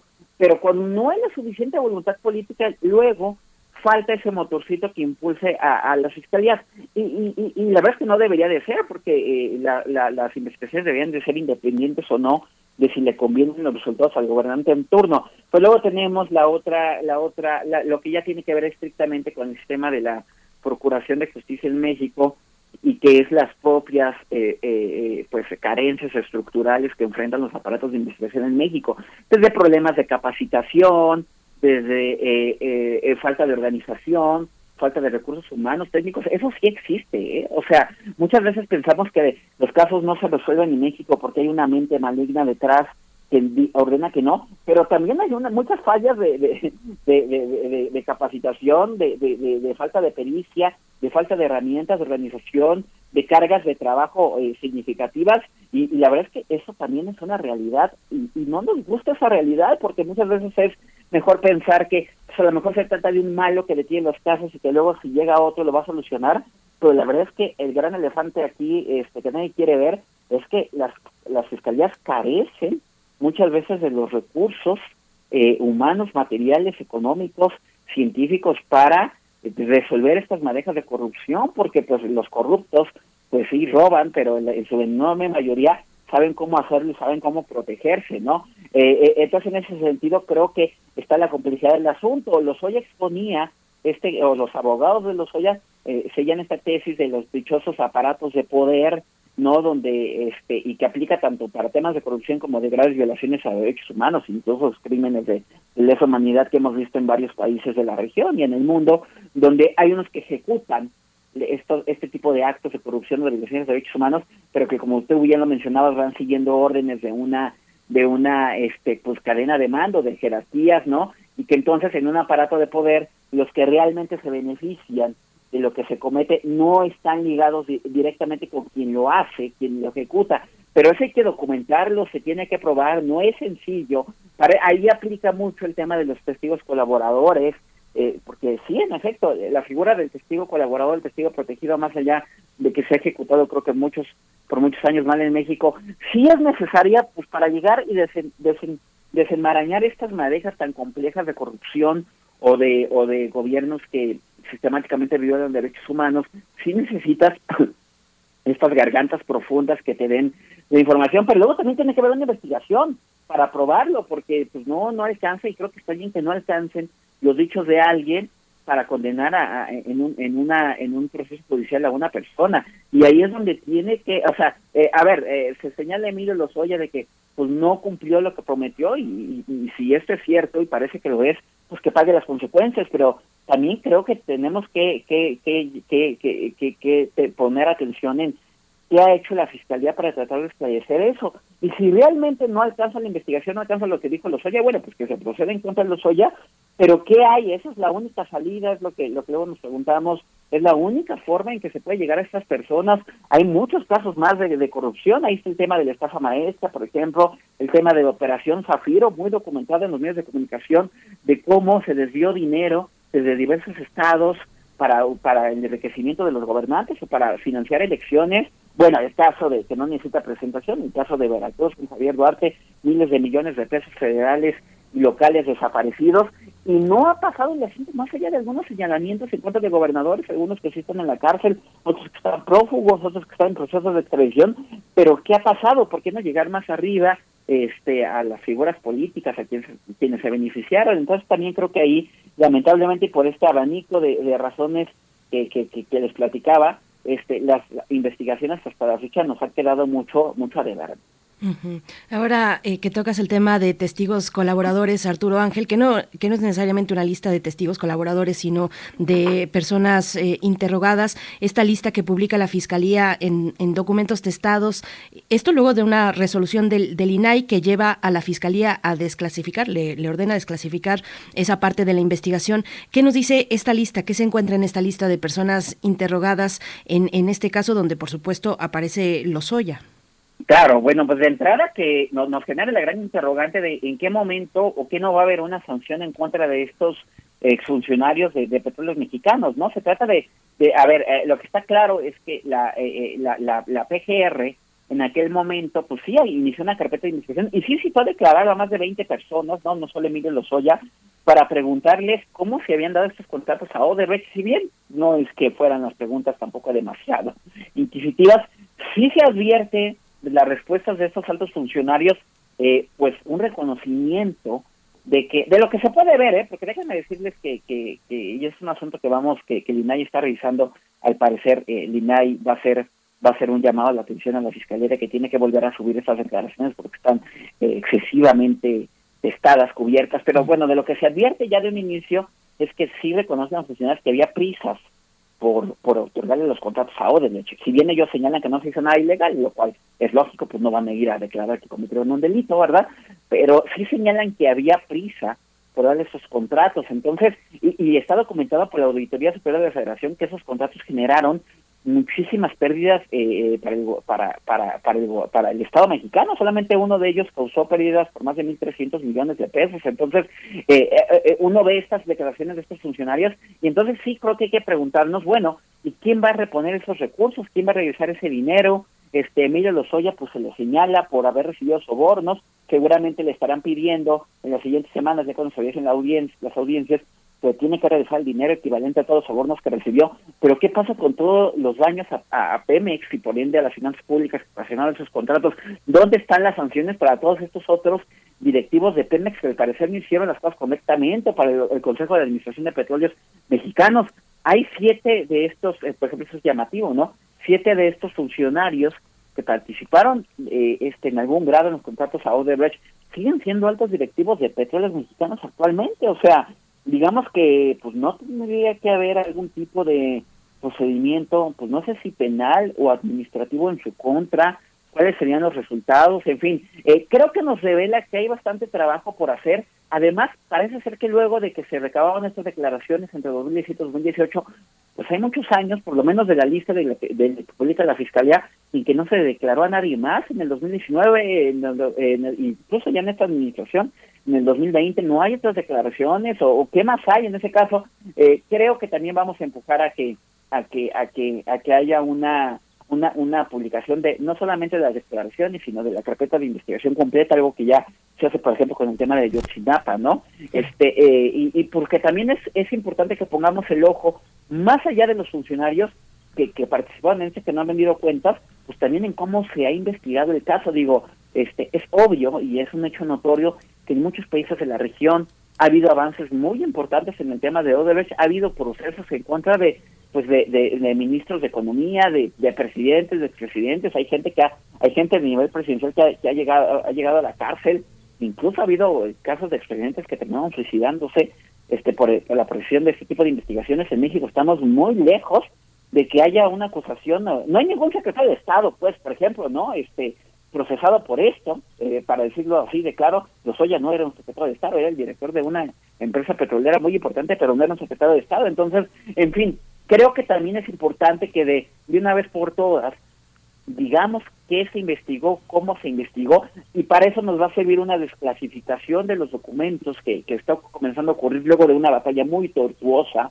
eh, eh, legal, muy, muy, muy, muy, muy, muy difícil, porque pues la PGR, pues era obvio que no iba a estar, no iba a poner fácil que se conociera esta carpeta de investigación, pero luego fue sorprendente que tampoco la Fiscalía actual hizo mucho, ¿no? De hecho, continúan litigando en contra del INAI, finalmente los jueces, pues como era obvio, eh, desestimaron todos los recursos de la Fiscalía porque pues la ley es muy clara, cuando se trata de casos de corrupción, pues no aplica la, esta secrecía que deben de tener las carpetas de investigación, se tienen que hacer versiones públicas de estas carpetas porque en los casos de corrupción, pues las víctimas somos toda la sociedad y la, y la ley es muy clara una víctima tiene derecho a saber cómo se investiga su caso. Y como en los hechos de corrupción nos robaron a todos, porque el dinero del erario es de todos, todos tenemos derecho a conocer cómo se ha indagado eso. Esa es la premisa que es muy sencilla, pero que a la hora en que se intenta aterrizar, pues las fiscalías ponen muchos obstáculos. Finalmente eh, perdieron todos los, recursos y pues ahora es que comenzaremos a saber, pero fíjense ya cuántos años han transcurrido, ¿no? Entonces, en fin, este, eh, eh, creo que todavía esa historia de, de Odebrecht tanto de los culpables como de cómo se ha investigado, le hace falta mucha tela de donde cortar. Cuando uno ve las penas que pide la fiscalía para la mamá de Lozoya, para él mismo, y uno se da cuenta cómo funciona el cálculo de las penas, bueno, si, le, si lo condenan, no pasará ni 15 años, que bueno, yo creo que como puede vivir una persona en las cárceles mexicanas y como vivimos en el confinamiento con la pandemia, pues no es una, no es una gran pena, pero esta parte de las personas involucradas. Arturo, eh, ¿tú crees que si se fuera al fondo de las cosas, serían un peligro para la estabilidad del país condenar a tantas personas tan notables, eh, tan este, con tantas relaciones, con tanto poder todavía en la mitad del país que tienen muchas gobernaturas, muchos empresarios aliados, muchos muchos enemigos que tiene la cuarta transformación hoy preocupada, muy preocupada por la revocación de mandato nada más, ¿no?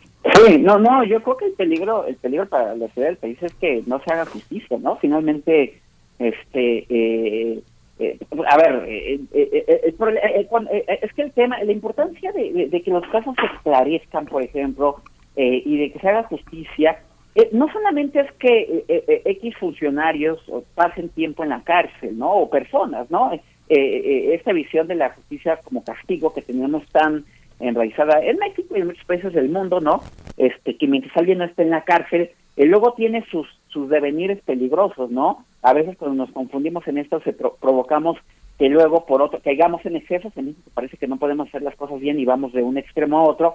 Por otro lado, eh, fortalecemos la prisión preventiva donde nos da por encarcelar a gente sin probarle nada, pero eh, eh, es, es el tema es que estamos muy muy muy muy muy contaminados de esta idea de que hacer justicia solo es castigo y la verdad es que hacer justicia es mucho más que que eso es reparación del daño, es decir, pues de qué nos sirve a nosotros que haya eh, que haya personas en la cárcel si nadie regresa el dinero, ¿no? O sea, este, ¿qué pasó con todo lo que se robaron, con todo lo que se desvió?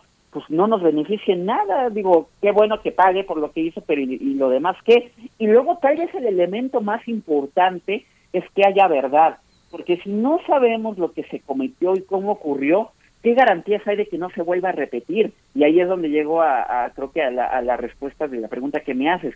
El riesgo para la estabilidad de, México, la estabilidad económica, las finanzas sanas, el que haya justicia social para todos, que el dinero alcance, pues está en que no se conozca lo que pasó, porque si no se conoce, pues puede seguir sucediendo, no, no se corrige, no, no, no, no, no, no, no, no se indaga a fondo y no se ponen candados eh, para que esto ocurra, candados de fiscal, de mayor fiscalización, de mayor transparencia o de, sanciones administrativas, legales, no lo sé.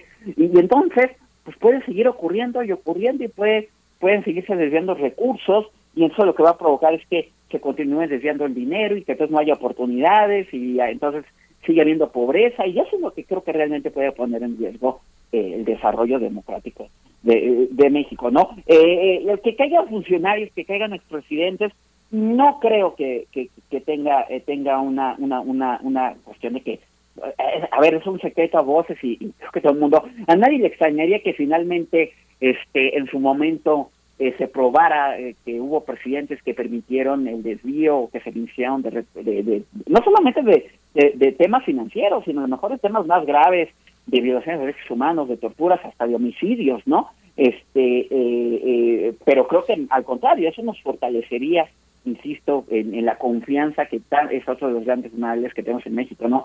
Tenemos tanta desconfianza de las instituciones, pero pues porque estas tampoco han dado los resultados que se esperan, ¿no? Entonces, al contrario, yo creo que de llegarse al fondo de estos casos, de que tuviera que caer, quien tuviera que caer, eh, fortalecería sin duda el desarrollo democrático de México y la confianza institucional.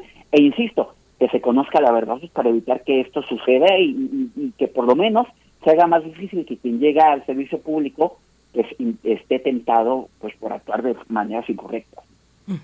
Arturo Ángel Mendieta, periodista de Animal Político, eh, se suma también la UIF, la Unidad de Inteligencia Financiera, a esta petición de la Fiscalía de dar sentencia de todos estos años, 39 años en suma, para, para Lozoya. ¿Cómo ves la participación, el papel de la, de la UIF ahora con un nuevo titular, pues muy experimentado, eh, eh, sobre todo en procesos legislativos, pero con, digamos, la trayectoria política que tiene Pablo Gómez ahora al frente de la UIF? ¿Cómo ves este, este papel tanto en lo político como en lo técnico, Arturo?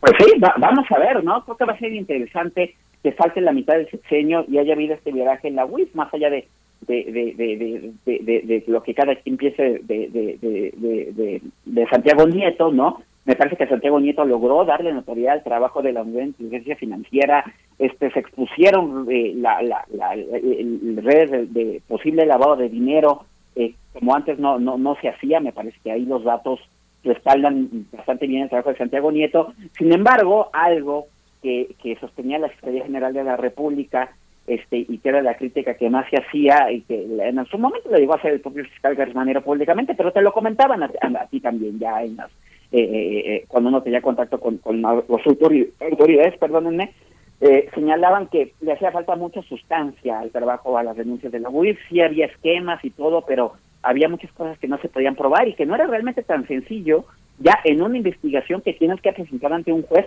probar lo que lo que lo que la UIF sostenía muchas veces públicamente porque los casos sí sí se publicitaban mucho digamos no todo el mundo lo sabía. Evidentemente la UIF lo lo, lo, sostenía como un tema de, transparencia. Siempre creo que es mejor que se sepan cosas a que no se sepan pero la fiscalía sustentaba eh, que, que, que, le hacía falta insisto o sea que era mucha pirotecnia el trabajo de la UIF bueno pues ahora vamos a ver eh, qué sucede no se anunció la firma de este convenio aparece, eh, eh, como, como tú bien lo mencionas, Pablo Gómez es un político muy experimentado, eh, hasta donde sabemos, la gente que trabaja en la UIF pues sigue trabajando ahí, entonces, pues entonces vamos a ver, creo que no hay pretextos ya para que en, los próximos meses y en la segunda mitad de este sexenio veamos que casos importantes eh, relacionados con la desarticulación de redes de lavado de dinero, porque hay muchos, ¿no? Están los propios temas de Odebrecht, que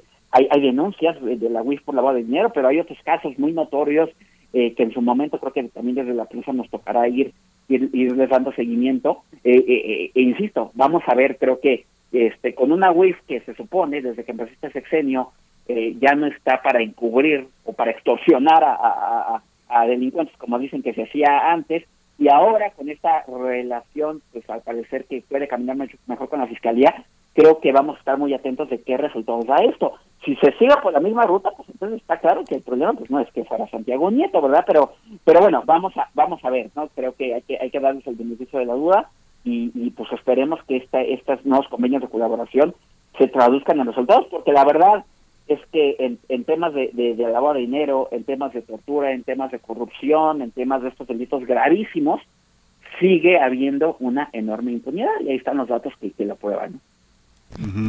Eh, ¿Tú crees, eh, Arturo, tú que has, eh, que has cubierto tan a fondo todo este tema?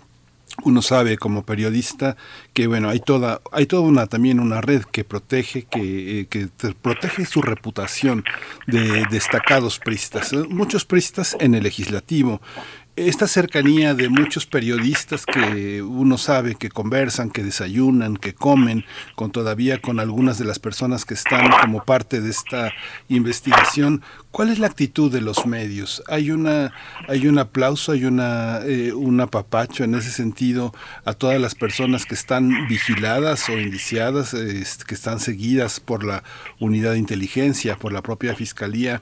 Hay unos medios que empujan eh, por su inocencia.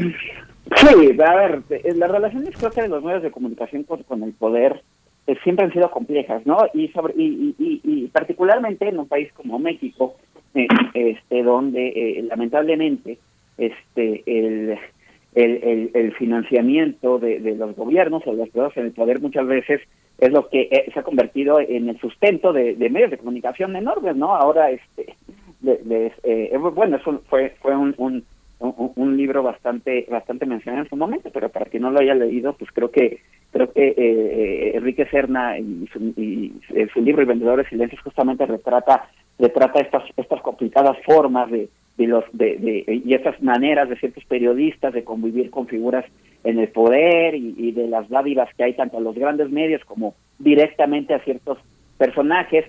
Pero bueno, ahí es una chamba que creo que nos toca a los medios de comunicación hacer un trabajo de, de, de, de, autocrítica y de evaluación. Creo que sí hay buenas noticias en el sentido de que si bien estas situaciones honestamente persisten, la verdad, este no vamos a decir aquí nombres ni mucho menos, pero son situaciones que sí ocurren, esta, esta cercanía con, con el poder. Este, yo no digo que no te la tenga que haber, porque pues muchas veces, y, y, y, la, y, y el, el, hacerse de fuentes, pues también es parte de la práctica periodística, pero una cosa es tener fuentes y otra cosa es llegar a otro tipo de, de situaciones y de arreglos, ¿no? Pero creo que una buena noticia es que en México, en los últimos 15 años, yo diría, sí ha habido una, un profesionalismo, una profesionalización este, digamos que las últimas dos décadas, ¿no? Eh, una profesionalización de la forma en cómo se hace periodismo, de cómo se investiga. Este, eh, eh, eh los periodistas creo que hemos ido este, aprendiendo en cómo usar herramientas, en cómo se aprendiendo a ver el trabajo que se hace en otros países, incluso de América Latina, ¿no? Donde en países como Colombia, yo creo Colombia, Perú, Chile, sin duda estaban más adelantados en el tema de, de, hacer periodismo, pues por los propios contextos que han enfrentado allá en, sus en sus territorios, ¿no? Pero sí creo que hemos avanzado en México este, en ese sentido. Eh, sin duda, la, la, la, evolución y la democratización de las plataformas de información, donde ahora ya no, la gente no solamente depende de un periódico o de un canal de televisión para conocer lo que sucede, sino pues evidentemente el, el, nacimiento de los medios digitales, en fin, de todo ese tipo de cosas, organizaciones que luego, como quinto elemento, por ejemplo, ¿no? Este, que se dedican a hacer periodismo de, de, este, desde, desde, desde una trinchera estrictamente del periodismo de investigación, eh, en fin, los medios en los que en los que trabajamos nosotros. Creo que hemos ido avanzando afortunadamente en ese en ese trabajo eh, eh, de, escarbar, ¿no? De, tratar de, de investigar y, y, y, pues por ejemplo ahí están los datos de, del INAI, ¿no? Este hoy mismo en Animal Político publicamos una nota donde hablamos de que se han incrementado las quejas este, eh, que en el sexenio de López Obrador es donde más quejas se han presentado por falta de respuestas a su de transparencia, pero eso también se debe porque ahora preguntamos mucho más, ¿no? Ahora se aprovecha este, de mejor forma las herramientas de transparencia, el pedirle al gobierno que te compruebe esto o aquello, eh, este, por ejemplo, ahora tenemos el discurso de López Obrador todas las mañanas y son varios los ejercicios de verificación que se hacen, ¿no? Entonces, más allá de que sí persisten ciertas relaciones eh, con el poder eh, de algunos medios que sigue existiendo en buena medida significativa eh, eh, este, este, este problema de que la, la viabilidad del medio depende de los recursos públicos que obtiene, incluso no solamente la empresa que dirige el medio, sino también a través de otras empresas paralelas, ¿no?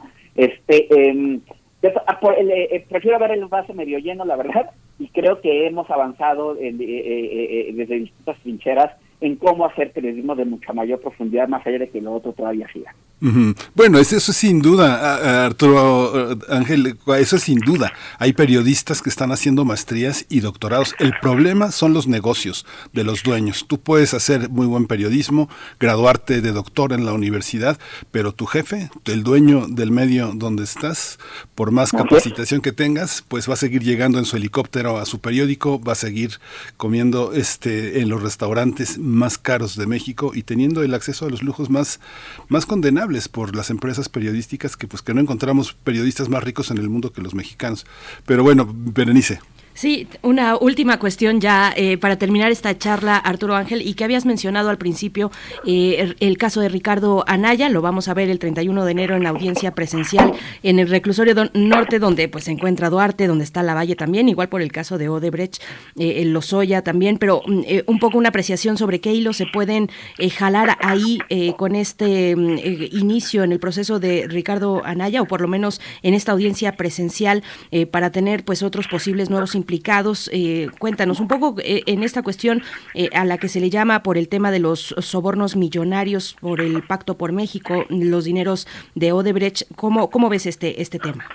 Miren, yo creo que honestamente, digo, hay que esperar a ver qué sucede, pero yo dudo mucho que la, la, la, la arista de Ricardo Anaya nos vaya a ayudar mucho en el esclarecimiento de, de, lo que sucedió con los dineros de Odebrecht, ¿no? Este, aunque la fiscalía sostiene que Anaya se benefició de recibió dinero y esta situación, este, eh, la verdad es que, eh, a ver, voy a decir algo que es muy cierto aquí, hay mucho, hay mucho, este, más bien voy a decir algo muy obvio, hay mucha política mezclada en este, en este asunto, pues Anaya fue un ex candidato presidencial, y la verdad es que de entrada yo dudo mucho que Anaya se presente a la audiencia eh, a finales de enero, ¿eh? este este todo el mundo sabe que está fuera de México, que no ha regresado, y la verdad es que también, pues, este, eh, eh, a ver, eh, qué abogado le recomendaría a Ricardo Naya que fuera, honestamente, si no, vean a Rosario Robles, ¿no?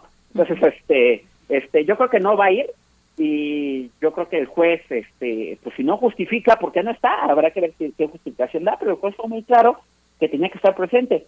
Si el juez no valida, como se prevé que no esté presente, pues lo que vamos a ver va a ser un escándalo político porque el asunto va a derivar en una orden de aprehensión en contra de Ricardo May, ¿no? Eso es lo que va a suceder, lo que significa al mismo tiempo que no vamos a avanzar en el esclarecimiento de la situación, en que haya un juicio, en que se llegue a la verdad y todo lo que ya platicamos, ¿no? Creo que el tema de Ricardo Naya va a hacer mucho ruido político, va a hacer mucho ruido en los medios, va, van a hacer notas, ¿no? Evidentemente, pero en lo que estamos hablando, que es el fondo del asunto, no vamos a ver gran avance. De todas formas, pues, esperemos, ¿no? Pero este eh, mm, más interesante creo que me parece, por ejemplo, eh, insisto, lo de Anaya es muy llamativo. Vamos a ver qué sucede con Emilio Lozoya, ¿no? Este, más allá de cómo sucedieron las cosas, creo que se está llegando a una fase una fase ya más, más este pues ya la ya la audiencia previa a que luego haya un juicio creo que en este 2022 existe una buena posibilidad de que tengamos un juicio este para Emilio Lozoya y ahí sí va a ser interesante ver cómo, cómo, cómo se desarrollan las cosas.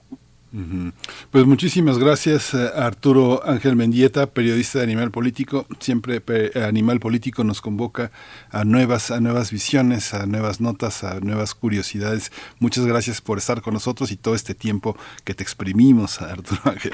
Muchas gracias. No, que tengan muy buen día y igual feliz año. Gracias. Gracias, hasta pronto, Arturo Ángel.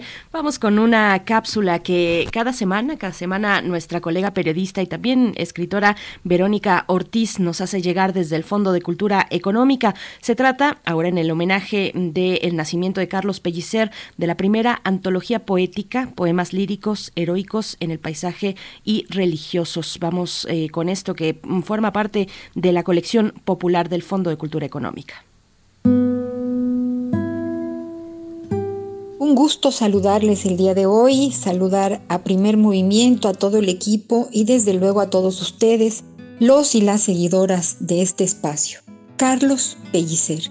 ¿cómo no leerlo y recordarlo? Tabasqueño ilustre, poeta americano que llevó el poema a sus más hondas consecuencias, no solo en ese paisaje, en ese color y calor que subyace en su poesía, sino fundamentalmente en la comunión espiritual del ser con la naturaleza. Este 16 de enero pasado, Carlos Pellicer cumpliría 125 años y los cumple cada vez que leemos su poesía. Un ave, no sé cuál sería, llevaba locamente mi mensaje de amor y el viento que mesaba las ágiles palmeras le cambiaba al paisaje el color. En el prólogo del título Carlos Pellicer, primera antología poética, se suman a sus poemas líricos, heroicos, en el paisaje y religiosos, las voces de José Alvarado, quien escribe, es la suya una poesía ardiente, brotada de la vida y el diálogo del hombre con el mundo. Por su parte, Gabriel Said señala, Pellicer busca su patria fuera y halla tierra firme en la plataforma del continente, mucho antes que Neruda empieza a cantar a los puertos y a las playas de América. Guillermo Fernández añade, en todas sus épocas, en todos sus temas y en todos los tonos, Pellicer sigue conservando su ancho amor por la vida y la canta con furia, en veces con la salud de la palabra fraternal, en veces con esa su fe pagana que da a su voz la juventud incomparable me permito compartirles un fragmento del poema Las colinas. Dibujar las colinas de un solo trazo, aquietar las palabras y unirlas debajo de los árboles, ponerlas a pacer o esparcirlas entre las huellas de todos los caminantes de la dulce vereda que declina, o comprar palabras nuevas en las tiendas de colores con brisa, en fin, salir a la puerta y en el aire, sencillamente, dibujar las colinas. Carlos Pellicer, primera antología poética, publicada por el Fondo de Cultura Económica en su colección popular. Como dice Gabriel Said en la clasificación de este libro, fue como ponerle casa a la alegría. Leer poesía transforma. Hasta la próxima.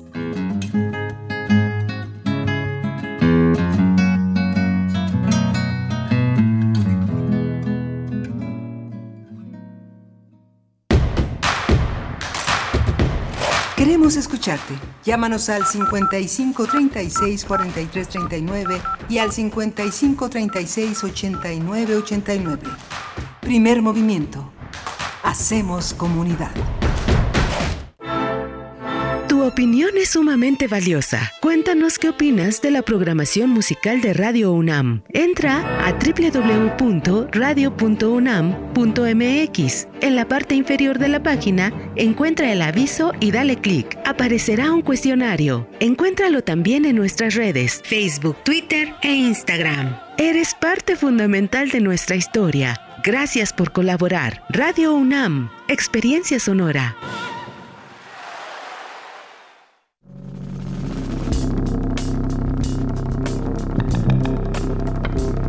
Prisma RU.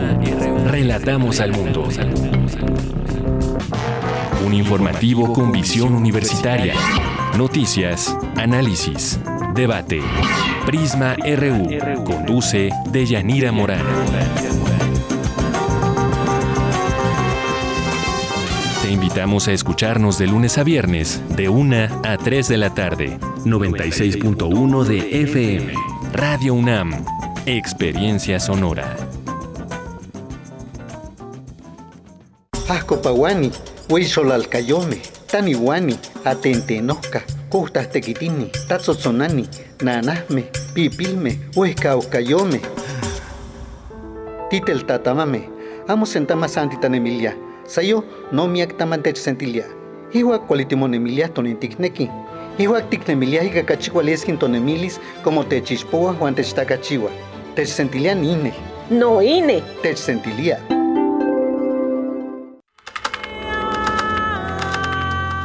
Para conocer la música y los nuevos sonidos que se están haciendo en este tiempo, escucha Testimonio de Oídas, música nueva en voz de sus creadores y sus intérpretes. Martes y jueves, 1 a.m. Retransmisiones, sábados y domingos a la misma hora. 96.1 FM, 860 AM.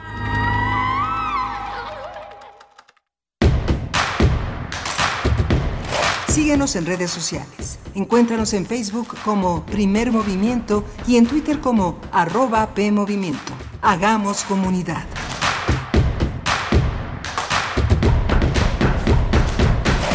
Ya nos dieron las 9 de la mañana con dos minutos en este miércoles 19 de enero. Estamos en primer movimiento en Radio UNAM. Estamos en Adolfo Prieto 133. Hoy Socorro Montes está timoneando esta, esta nave que circula en las ondas sonoras y además en internet en radio.unam.mx. Está Frida Saldívar en la producción ejecutiva. Está eh, Violeta Berber en la asistencia de producción y mi compañera Berenice Camacho en la conducción de primer movimiento. Berenice, buenos días. Miguel Ángel Quemain, muy buenos días. Un gusto estar contigo, compartir la conducción de primer movimiento, el espacio matutino de Radio UNAM. Y ya estamos llegando a esta tercera hora, donde en unos momentos tendremos la poesía necesaria, como cada día, y también la mesa del día. Vamos a hablar de la venta de Banamex y sus implicaciones, distintas lecturas al respecto, cómo impactará también eh, en pues quienes, se, quienes, quienes mantienen en ese banco que en su momento fue tan importante para México, eh, quienes mantienen sus cuentas ahí. ¿De qué se trata esto que ya se ha anunciado y quiénes son también los eh, eh, probables compradores, los que se quieren meter a ese ruedo y, probablemente comprar a este banco? Vamos a estar conversando con el doctor Santiago Capraro, él es profesor de tiempo completo de la Facultad de Economía, es investigador de la UNAM y miembro del SNI. Y bueno, se viene interesante la mesa con este tema, Miguel Ángel. Sí, es muy interesante porque además eh, lo que implica la situación de los bancos. Tenemos un paradigma bancario de los últimas de los últimos 50 años desde la nacionalización de la banca y todos los procesos que ha implicado después el Tratado de Libre Comercio y la capacidad, la posibilidad de hacer grandes negocios en México, claro, con los mexicanos, con el dinero de los mexicanos, con los cuentavientes y con estas grandes cuentas también de de mexicanos que tienen mucho, tanto, tanto dinero que no caben en los bancos, que se tienen que ir a otras arcas fuera de México y este cuidarse por allá. Pero bueno, es interesante este proceso que fue muy cobijado en su momento desde el propio gobierno y que posibilitó esta alianza entre Citibank de los Estados Unidos y los grandes empresarios mexicanos un poco en quiebra. Ahí estaba, ahí estaba la cabeza uh, Alfredo Harpelú y Roberto Hernández encabezando esa transición que ahora es un momento de recordar críticamente.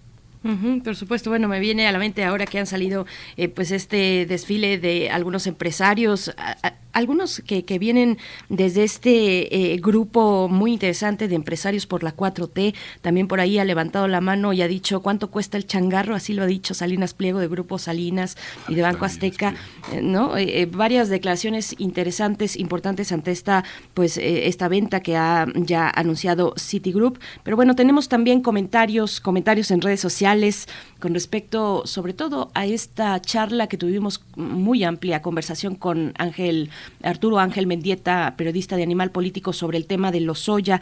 Nos dice Rosario Durán, el fiscal es el más des decidioso y de flojera, solo busca cómo mantener encerrado a un miembro de su familia. Flechador del Sol dice muy buena disertación, justicia mediática a modo para fines políticos. Siguen actores de la 4T actuando con protección del primer mandatario, protegidos con, eh, como en los tiempos de Peña Nieto, Calderón, Fox, Cedillo, Salinas. Lo, el único cambio real es la concentración eh, de poder, nos dice Flechador del Sol. Mm, Rosario Durán también agrega todo un entramado que vaya, si no, Arturo Ángel tiene los elementos bien investigados, ese sí es un buen trabajo de campo, nos dice, y, y bueno, mmm, algunos comentarios al respecto. También nuestra querida Vero Ortiz, que hace un momento nos entregaba esta cápsula desde el Fondo de Cultura Económica sobre Carlos Pellicer y su primera antología poética, eh, dice Vero Ortiz, eh, dice Gabriel Said en la clasificación de este libro, fue como ponerle casa a la alegría, es lo que nos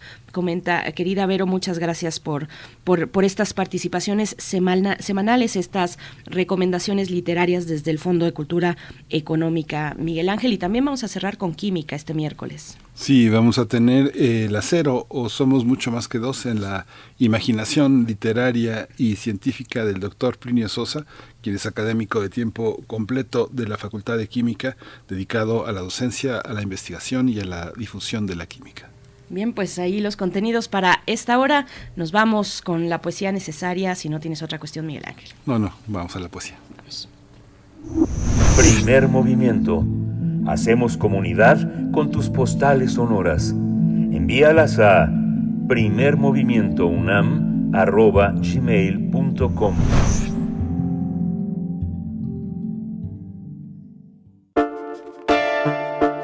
Es hora de Poesía Necesaria.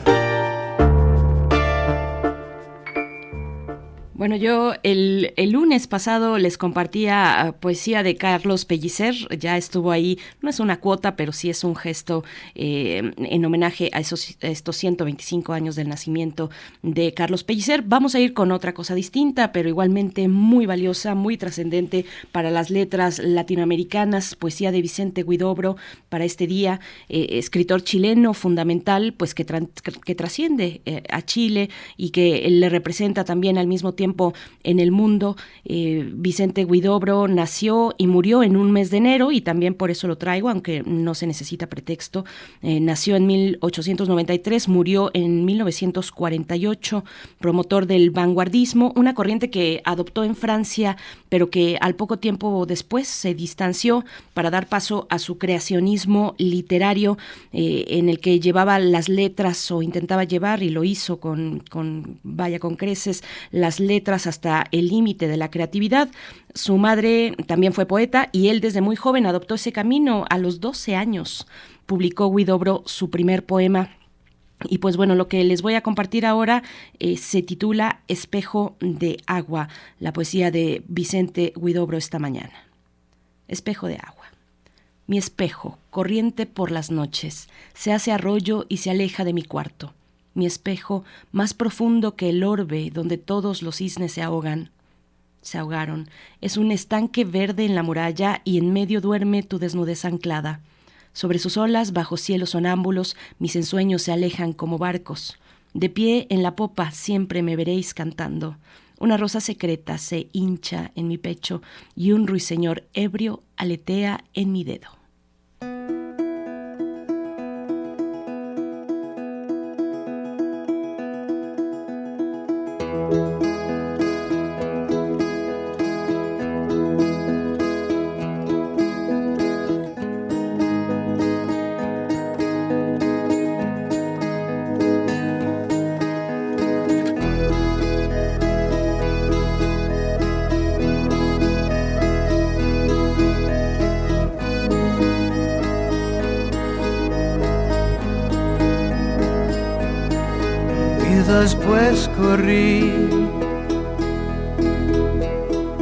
Por tu jardín y tu tormenta. Cogí tus prohibidos de.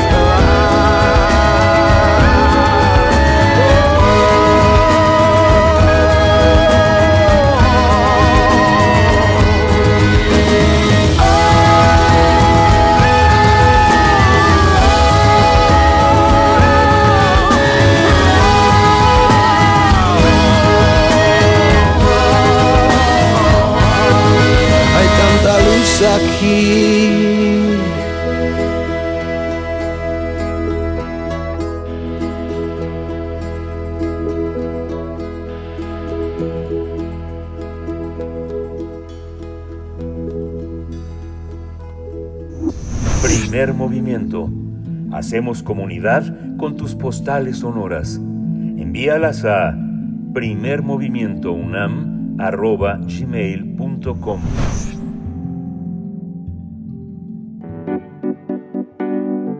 La mesa del día. La semana pasada, Citigroup anunció que venderá la marca Banamex, las carteras de consumo, empresariales, infraestructura, licencia de operaciones y piezas del fomento cultural tras dos décadas de operar bajo el nombre de Citi Banamex en México. La venta será en conjunto, es decir, el negocio que contempla las carteras de consumo, patrimoniales, la administradora de fondos para el retiro, Afore Citibanamex, así como los activos y pasivos del banco. Mediante un comunicado, Citigroup afirmó que continuará operando su negocio bancario con licencia local en el país a través de grupos de clientes institucionales globales. Asimismo, puntualizó que esta decisión no representa una falta de confianza hacia el país o su situación macroeconómica actual y señaló que el banco mantendrá una inversión significativa en México. Sobre este tema, el presidente Andrés Manuel López Obrador ha expresado su deseo de que Banamex se quede en manos de inversionistas mexicanos como Carlos Slim, Ricardo Salinas Pliego o Hank González el mandatario reveló que incluso José Javier Garza Calderón, quien es fundador de la organización Empresarios por la Cuarta Transformación, junto con otros inversionistas, le han manifestado sus intenciones de comprar el banco. Realizaremos un análisis sobre la venta de Banamex y sus implicaciones para usuarios, los servicios financieros y la banca mexicana nos acompaña el doctor Santiago Cápraro, profesor de tiempo completo de la Facultad de Economía, investigador de la UNAM y miembro del SNI. Bienvenido. Doctor Capraro, buenos días. Qué gusto volver a tenerlo por aquí. Buenos días. Feliz año. ¿Qué tal? Buenos días. Un gusto, el gusto es para mí y bueno, como no nos hemos visto antes ni saludado, feliz año y esperemos que lo podamos terminar bien en este complejo inicio que tenemos. Muchas gracias, doctor. Pues igualmente para, para, usted y para su equipo de trabajo. Doctor, hay una, eh, comentaba hace unos momentos que, bueno, esta, este cambio, esta, esta eh, retiro de, City, de, de Citibank eh, del grupo Banamex, es una, tendríamos que verlo desde el pasado, desde la banca que nos legó López Portillo nacionalizada, o es un fenómeno que se tiene que ver únicamente en la coyuntura bancaria y económica actual? No, no, es excelente pregunta eh, lo que tenemos que ver eh, y lo que no se ha puesto a consideración, creo, en la prensa, me parece a mí por el por el renombre que tiene este banco y la importancia que, histórica que tiene, se, le ha puesto el ojo solamente a, a la venta de, este banco en particular, pero me parece que es importante que, este, este movimiento que está sucediendo en nuestra economía eh, sea una excusa para observar al sistema bancario que, que, nos ha legado el neoliberalismo, ¿sí? como diría eh, el presidente, porque es un sistema bancario que no le sirve eh, a la gente.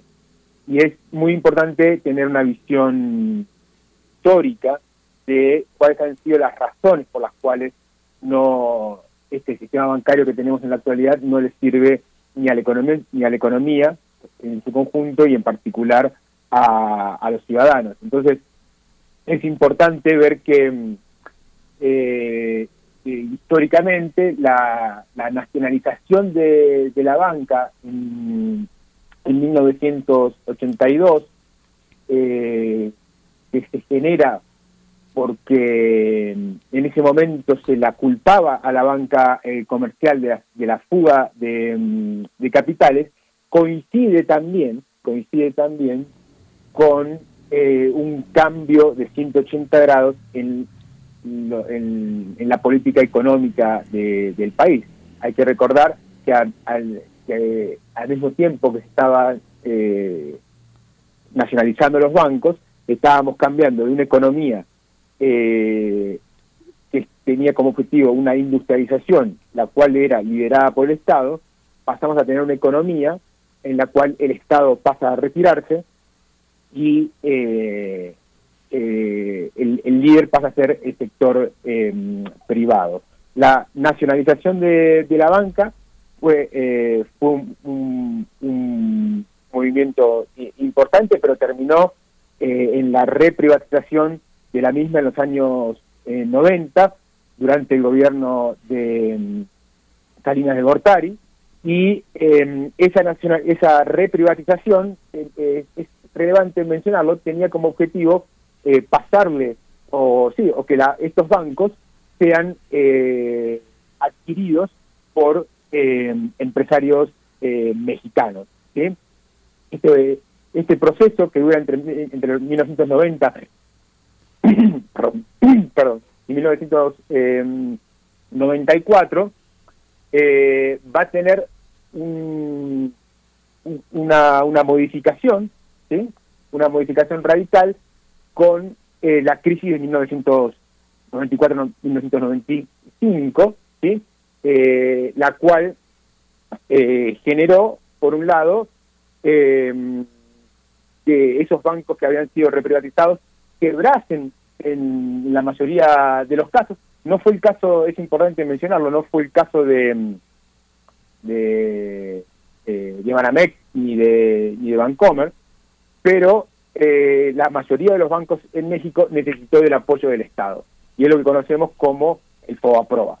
El FOBAPROA es, eh, es, el proceso por la cual, es el proceso por el cual el Estado em, salva a los bancos cuando estos dejan de ser em, rentables y eh, para no dejar que el sistema financiero caiga en su conjunto, que es algo más costoso que salvar em, eh, a los bancos, también genera la necesidad de eh, recapitalizar a los bancos privados. Esa recapitalización no se pudo hacer con capital nacional, y entonces empezó un proceso de extranjerización de la banca que tiene su eh, tiene su, máximo con la venta de eh, mm, el conglomerado de Banamex a eh, la multinacional Citibank. Y a partir de este proceso que comienza eh, durante el, el, fin de los 90 y dura hasta mm, mediados de los años 2000 hasta 2004, este proceso de eh, no solamente privatización, sino extranjerización de la banca y, salvataje, que es muy importante. Ahora, si quieren, volvemos sobre la cuestión del, del proa. Eh, se culmina en 2004 y a partir del 2004 tenemos un proceso de eh, normalización eh, normalización eh, un proceso de normalización de la, de, la actividad bancaria en, eh, en nuestro país donde no hay grandes eh, movimientos de, de, bancos y se va eh, estabilizando la actividad bancaria y em, eh, la banca que tenemos hoy es, es el producto de estos casi 17 años de estabilidad em, que tenemos y, la, y, la, y por lo tanto por lo tanto, esta banca extranjerizada y, privada nos da un, resultado que no es óptimo para la economía. ¿En qué sentido? En que tenemos una banca que eh, no le presta a quien le tendría que prestar, que cuando le presta, le presta a tasas eh, muy altas, y es una banca que no sirve para el desarrollo eh, económico. De hecho, esto es algo que mm, no es una cuestión ideológica, ¿no? no es algo que sabemos por distintos informes que publica eh, el Banco de México. Entonces, por ejemplo, eh, ¿por qué decimos que es una banca que no sirve para el desarrollo económico? Porque cuando observamos quién utiliza esa banca. Eh, sabemos que son muy poquitas las empresas ¿sí? del sector privado que utilizan la banca comercial para financiarse. Esto quiere decir, esto parece medio raro, porque uno puede decir, bueno, eh, si tenemos un, sistema bancario, ¿para qué? Y las empresas no lo utilizan, ¿para qué lo, para qué lo tenemos? Bueno, eso es otra discusión, pero lo importante es que la mayoría de las empresas eh, no se financian en el sector bancario, sino que se financian a través de eh, lo que se conoce como proveedores. y la mayoría de las empresas, cuando tienen que eh, encarar un proceso de inversión, eh, no lo hacen a través de créditos bancarios, sino que lo hacen a través de las ganancias acumuladas en, el, en el pasado. Entonces, cuando habla, cuando hablamos de, de, esta de este, de este gran eh, evento que va a ser la venta de, Banamex, más que la venta de Banamex en sí misma, creo que es lo, lo, relevante, es preguntarse si esta modificación de la estructura del sistema bancario que vamos a tener eh, durante este año, eh, se espera que, suceda la, la, venta de este, de este, de este banco, nos sirve para repensar el sistema eh, crediticio en su conjunto, en particular el sistema bancario, para que eh, sirva al desarrollo del país. El problema, claramente, es que estas empresas tienen mucho poder. Y por lo tanto, cuando uno se quiere sentar con las mismas para hablar sobre el desarrollo del país, eh, no es una un proceso simple de llevar eh, adelante. Doctor Capraro, eh, nos dice la banca no ha trabajado para el bienestar de la gente, ¿no? En, palabras eh, llanas de mi parte, pero eh, por ahí algunos ya han levantado la mano y llama la atención la propuesta. Todavía no se ha hecho una propuesta formal, pero sí al menos un comunicado de, intención, ¿no? De estos, este grupo de empresarios por la 4T. En este comunicado de intención hablan, por ejemplo, de la solvencia moral y de algunos elementos que, que comprenden integridad, un trabajo honesto la búsqueda de un México más justo, eh, con, con, bienestar para todos, eh, en fin, cuestiones importantes en este sentido del bienestar para la gente. ¿Cómo, cómo se ve eh, en este contexto que nos mm, estás compartiendo la privatización, la extranjerización, ahora con esta venta? ¿qué, ¿Qué escenarios se abren con estos personajes que han levantado la mano, con estos actores? Bueno, ahí hay que tener mucho cuidado eh, cuando hablamos de los bancos, ¿sí? Eh, porque, eh, como tú estabas comentando, Berenice, es, los empresarios por la 4 por la 4T pueden tener buenas intenciones, buenas intenciones para adquirir el banco, pero lo importante es que eh, sea adquirido por, eh, por personas que eh, tengan solvencia, no solamente eh, moral, sino también eh, económica y que tengan experiencia, que tengan experiencia en, en, la administración bancaria, porque no, no, es tan simple experimentar con, con un banco y menos con la complejidad que tiene el conglomerado de, eh, de Banamex. Aquí estamos hablando del el tercer banco de, México por, por eh, activos. Es un banco que tiene presencia a nivel nacional, es un banco que tiene muchas sucursales físicas, es un banco eh, que es rentable en, en la actualidad, pero se enfrenta con eh, nubes negras en el futuro porque eh, en la banca están ocurriendo eh, grandes modificaciones de su estructura, principalmente la competencia que está teniendo la banca, y esto es muy importante que lo tengamos en cuenta porque también es el futuro de la banca, no son los bancos tradicionales, sino que son la, la banca digital o la fintech o em, las nuevas eh, tecnologías eh, financieras que reducen mucho los costos. Entonces, cuando uno cuando uno piensa en, los, en, el banco tradicional, el banco tradicional va a desaparecer en los próximos años, 50 años, 20 años, etcétera. Entonces, em, no es un negocio que eh, no es un negocio simple.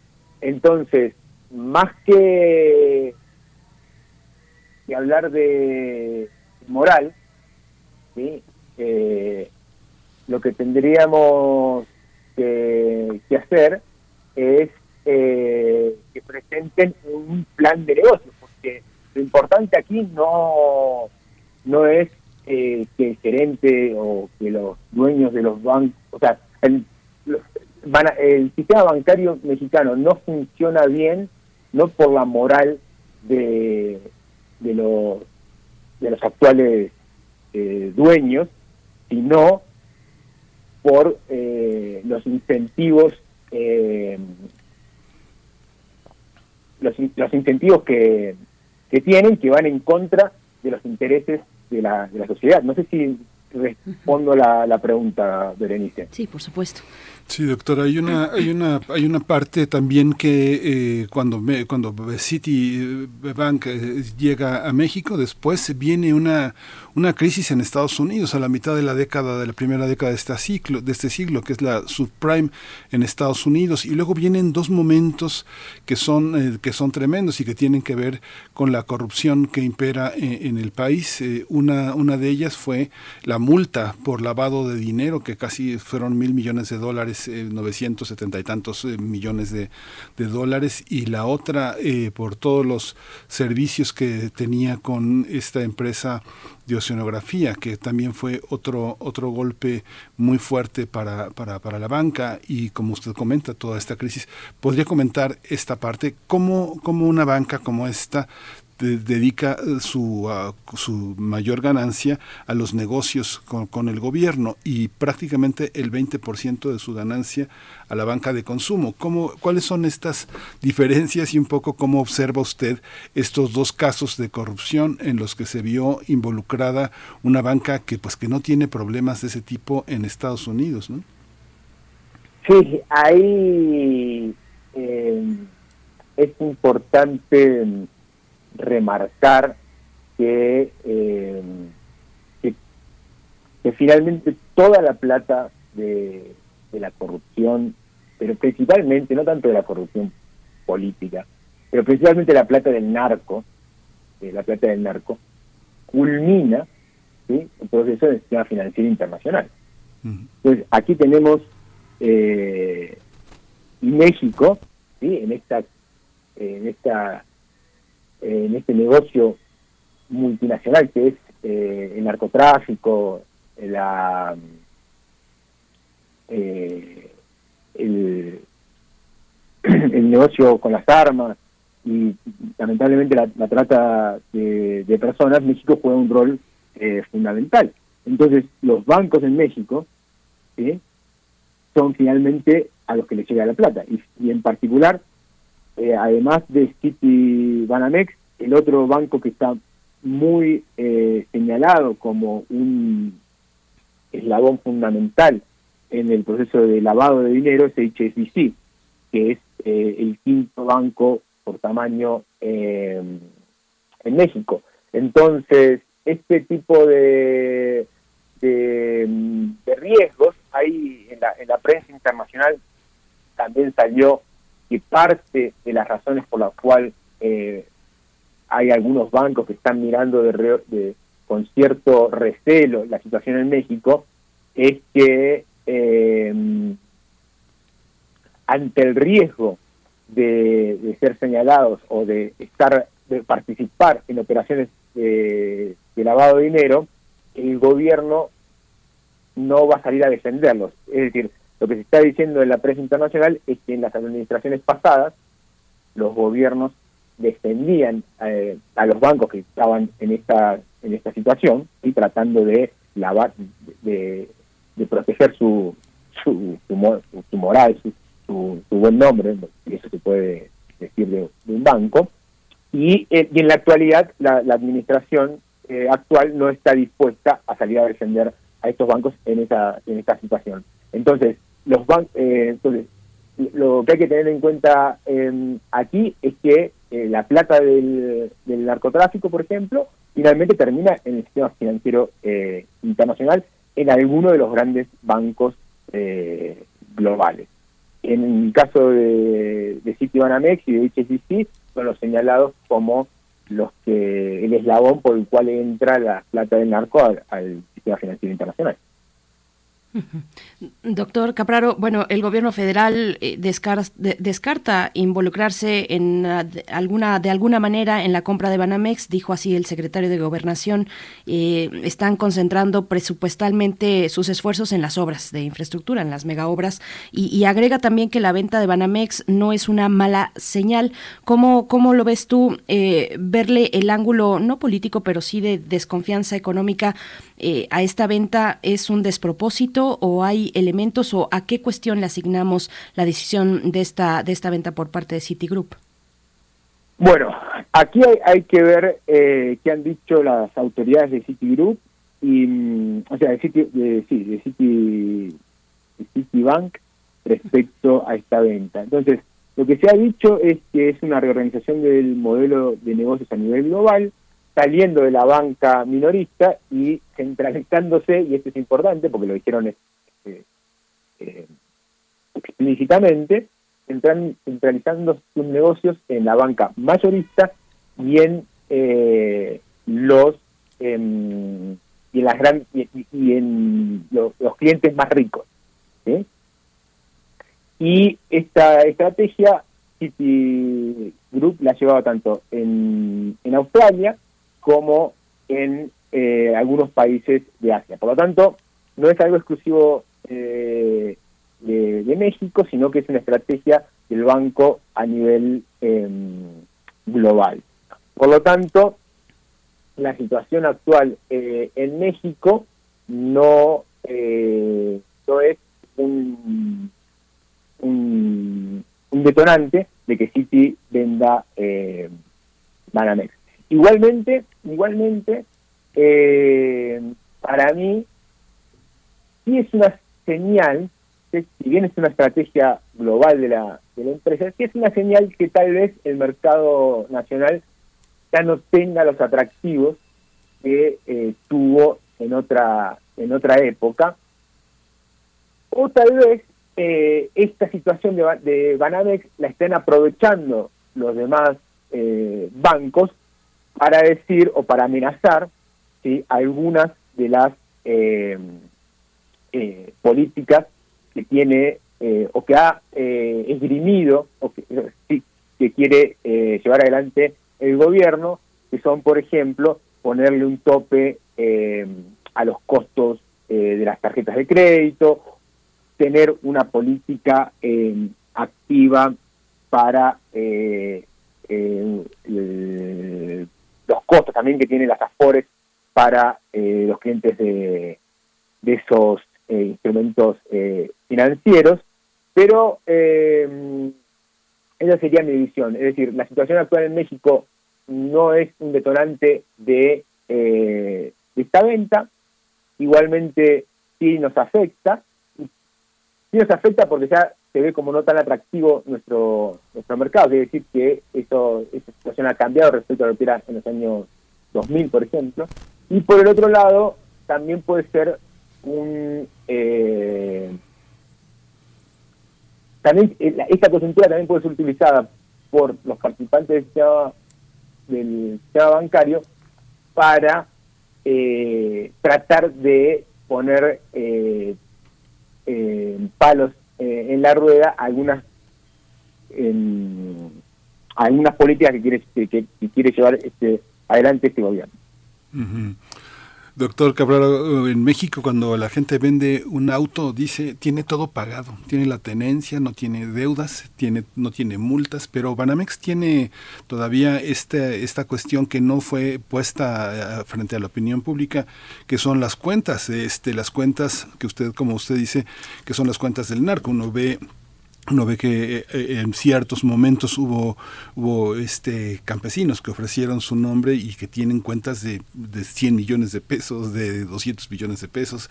Y esta parte también de oceanografía, Amado Yáñez que está este en esta deuda Banamex considera y esa fue la fractura entre los gerentes de Citigroup y Banamex considera que, eh, que tienen una deuda de cerca de 500 millones de pesos por todos los fraudes que implicó la este la, la facturación falsa de oceanografía. ¿Cómo se resuelven? ¿Cómo se encuentra el estado de limpieza de un banco? ¿Tenemos la suficiente capacidad eh, en el gobierno, en el Estado mexicano, para tener una auditoría fidedigna de los bancos? ¿Existen esos mecanismos con todo y que Estados Unidos eh, en estas eh, cuestiones transnacionales sí pone candados muy estrictos para documentar el origen de las cuentas y, el, y sus movimientos que son parte de un logaritmo que, que, que tiene que ver con la credibilidad de los cuentavientes? ¿Cómo ve usted esa parte, doctor? Eh, aquí, eh, bueno, tú lo estabas poniendo muy bien en términos eh, políticos, y la cuestión es eh, plantearse hasta dónde uno quiere, quiere llegar como, como gobierno, y el problema es eh, que estas empresas, el sistema financiero, eh, a nivel mundial, está generando, eh, ha generado un, un proceso que se conoce como financiarización de la economía. Y esta financiarización de la economía, una de las características es eh, que este tipo de empresas han eh, adquirido un poder eh, político, un poder económico y un poder político mucho más grande de lo que tenían en el pasado. En estos momentos es a nivel global es el momento en el cual este tipo de empresas tienen el mayor poder económico y mayor poder político. Por lo tanto, las herramientas eh, em, técnicas para ver el, el origen de ese, de ese tipo de cuentas las, las tenemos. De hecho, eh, la condena que tiene HSBC eh, por lavado de dinero en México eh, es por el origen, por la, por la falta de, de información de- sobre el origen de, ciertas cuentas y eso está em, eso es, ese fue un proceso judicial en el cual el banco em, lo perdió en Estados Unidos fue este, este ejercicio. Pero eh, se llegó a una a una sentencia. Por lo tanto em, las herramientas técnicas las tenemos. Ahora bien em, lo que no se tiene ¿sí? es un- una voluntad política y no se tiene esa voluntad política de realizar este tipo de, mm, de, procesos porque las, em- este tipo de empresas tienen gran poder. Entonces, sí, eh, fíjense ustedes que eh, la mención de la venta de un banco genera ese tipo de, de, de, de incertidumbre para la sociedad, y estos bancos eh, eh, producen, además, por ejemplo, movimientos en el tipo de cambio, salidas de capitales, etcétera, eh, provocan movimientos en la economía que hacen que no se, no se los pueda no se los pueda investigar de la misma forma que se puede investigar a cualquier otro tipo de empresa. Es decir, eh, en este sentido, o por esta razón, los bancos son eh, empresas eh, especiales, porque tienen, lamentablemente, tienen un gran poder. Y no solamente hablo de un poder en relación al, al, gobierno al gobierno nacional o, o en relación a México, tienen un poder a nivel internacional. Entonces, si tienen un poder político en Estados Unidos, imagínense el poder, que, o sea, imagínense el grado de, poder que tienen para nuestro gobierno. Si, pueden, eh, si pueden eh, generar leyes, si pueden eh, imponer agenda en Estados Unidos, para nuestro país es, esa situación es mucho peor. No sé si, si me expliqué pues sí, doctor Capraro, y bueno, nos quedan tres minutos para, para un cierre y le pregunto, te pregunto qué, qué sigue en un proceso de venta de un banco como este, eh, que sigue en términos de plazos, de instituciones encargadas de supervisar, eh, de, aprobar este proceso y qué esperar también para quienes tienen pues la, la, incertidumbre por tener ahí sus ahorros o un crédito hipotecario, una cuenta de cheques. Eh, un comentario de cierre, por favor, doctor. Sí, entonces, eh, a la gente que tiene cuentas en Banamex y que tiene una relación comercial con Banamex, que se queden tranquilos que esas, esas cuentas eh, se van a mantener, no hay ningún riesgo de que em, suceda algo con esas cuentas. Igualmente, claramente, va a haber un proceso de pérdida de clientes por parte de, de Banamex, porque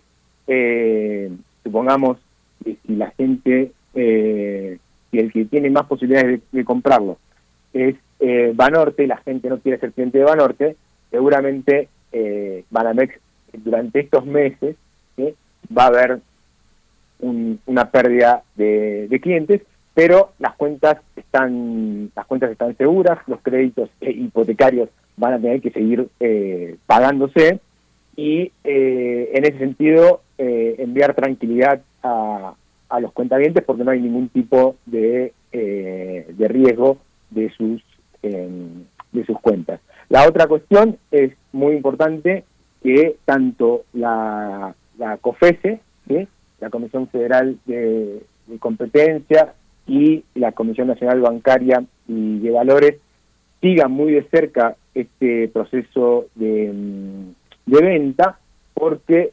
eh, lo que no queremos es em, lo que no queremos es que eh, la venta de Banamex genere una mayor oligopolización en el sistema bancario para que esto nos, nos genere en el futuro mayores costos a los usuarios de ese sistema. Y la otra cuestión que nadie está preocupando es por los empleados bancarios. Eh, sí es muy importante que los empleados de Banamex desde este momento estén muy eh, muy eh, atentos a los procesos que están ocurriendo, porque si seguramente lo compra algún banco que ya está eh, operando en México, va a haber un proceso de reducción de costos. Y esa reducción de costos, los capitalistas las, las observan a través de bajar la cantidad de empleados. Entonces, es muy importante que eh, las consecuencias de esta venta no sean sobre los, eh, los trabajadores de, Banamex y por eso eh, también la Secretaría del Trabajo tiene que estar eh, muy atento, muy, muy atenta en este caso, secretaria, para que la venta de Banamex no tenga un costo para los trabajadores y si lo tiene, que sea en las, las mejores condiciones que puedan eh, que puedan existir. Y a, modo de conclusión, yo creo que la, la venta de Banamex, más que discutir sobre este banco en particular, nos tiene que servir a, a los ciudadanos para que hablemos de un sistema financiero que eh, sea útil para, eh, para el desarrollo, para, eh, para el bienestar del, del, país y que le demos vuelta a la página al sistema bancario que se ha desarrollado en los últimos años, que le ha dado la espalda a, a los destinos de la nación. Sí, con eso empezó y con eso terminamos, doctor. Yo no quisiera dejar, dejar de mencionar un documento que publicó el secretario de Relaciones Exteriores, el canciller Marcelo Ebrard, donde señala que, bueno, las 30 eh, mil millones de pesos en utilidades, producto del rescate de, de 1995 a través del FOBAPROA que costó más de 650 mil millones que seguimos pagando los contribuyentes, el canciller Ebrard dice que eh, eh, este, insta a la donación de una obra que tiene eh, Fomento Cultural Banamex, dos mil obras de arte novohispano y moderno de artistas como Egerton, como Julio Ruelas, como José María Velasco, como Remedios Varo, como Juan Gorman, Leonora Carrington, entre muchos otros. Dice que hoy los mexicanos, y que están a la venta, usted recordará que, bueno, Banamex tiene el Palacio de Iturbide en la Ciudad de México, la Casa del Mayorazgo de la Canal en San Miguel de Allende, el, Palacio del Conde en Durango, la Casa Montejo en Mérida, que es muy hermosa. Todos estos están a la venta y, eh, pagamos 43 mil millones de pesos anuales por concepto de ese rescate bancario y que bueno, Marcelo Ebrard insta a esta institución bancaria a donarle a México ese patrimonio que nos pertenece. Digo, ellos lo han pagado, pero es nuestro, es verdaderamente es de la nación por la calidad de las obras que tiene y su trascendencia. Es así, doctor, ¿verdad? Eh, estoy totalmente de, acuerdo. Em, sí, primero se podría ir a través de esta forma em, de muy bueno, e-, esta mención que hace el canciller Marcelo Ebrard, pero también se podría ir con, de una forma más eh, explícita a través de eh, proceder a una negociación explícita con el banco, entre el banco y el Estado, porque em, esas obras tienen, esas obras y esas construcciones em, tienen un valor para, para la nación que es imposible em, eh, evaluar, entonces eh, el Estado podría tener una visión mucho más em, eh, em, menos más radical, ¿sí? más radical y ir por una por una negociación que implique que el banco tenga que venderle al Estado en ciertas circunstancias, eso se verá más adelante, la, esta, el, el, las obras de arte y, las demás em, eh, eh, inmuebles de carácter histórico que están en poder del banco en este momento. Pues doctor Santiago Capraro, ojalá tengamos la oportunidad de seguir, de seguir el hilo de esta cuestión. A uno le rechinan los dientes con esto que mencionas, Miguel Ángel en 43 mil millones de pesos al año. Seguimos pagando los mexicanos por el rescate de los bancos, de bancos que no nos generan beneficio al bienestar eh, general. Agradecemos mucho esta participación, doctor Capraro, profesor de la Facultad de Economía, investigador de la UNAM, miembro del SNI. Muchísimas gracias y feliz año. No, muchísimas gracias a ustedes por eh, comunicarse. Hasta pronto. Feliz año. Feliz año. Vamos con música. Vamos a escuchar de Ale Aguirre hacia ningún lugar.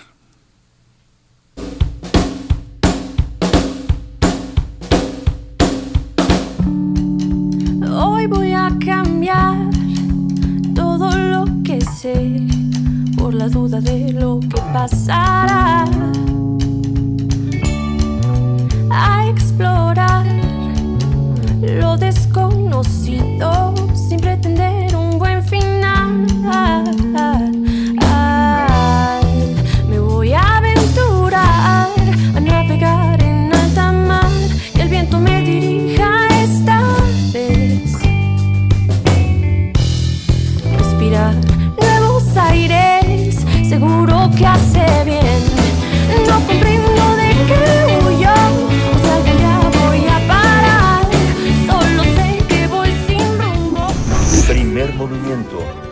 Hacemos comunidad en la sana distancia.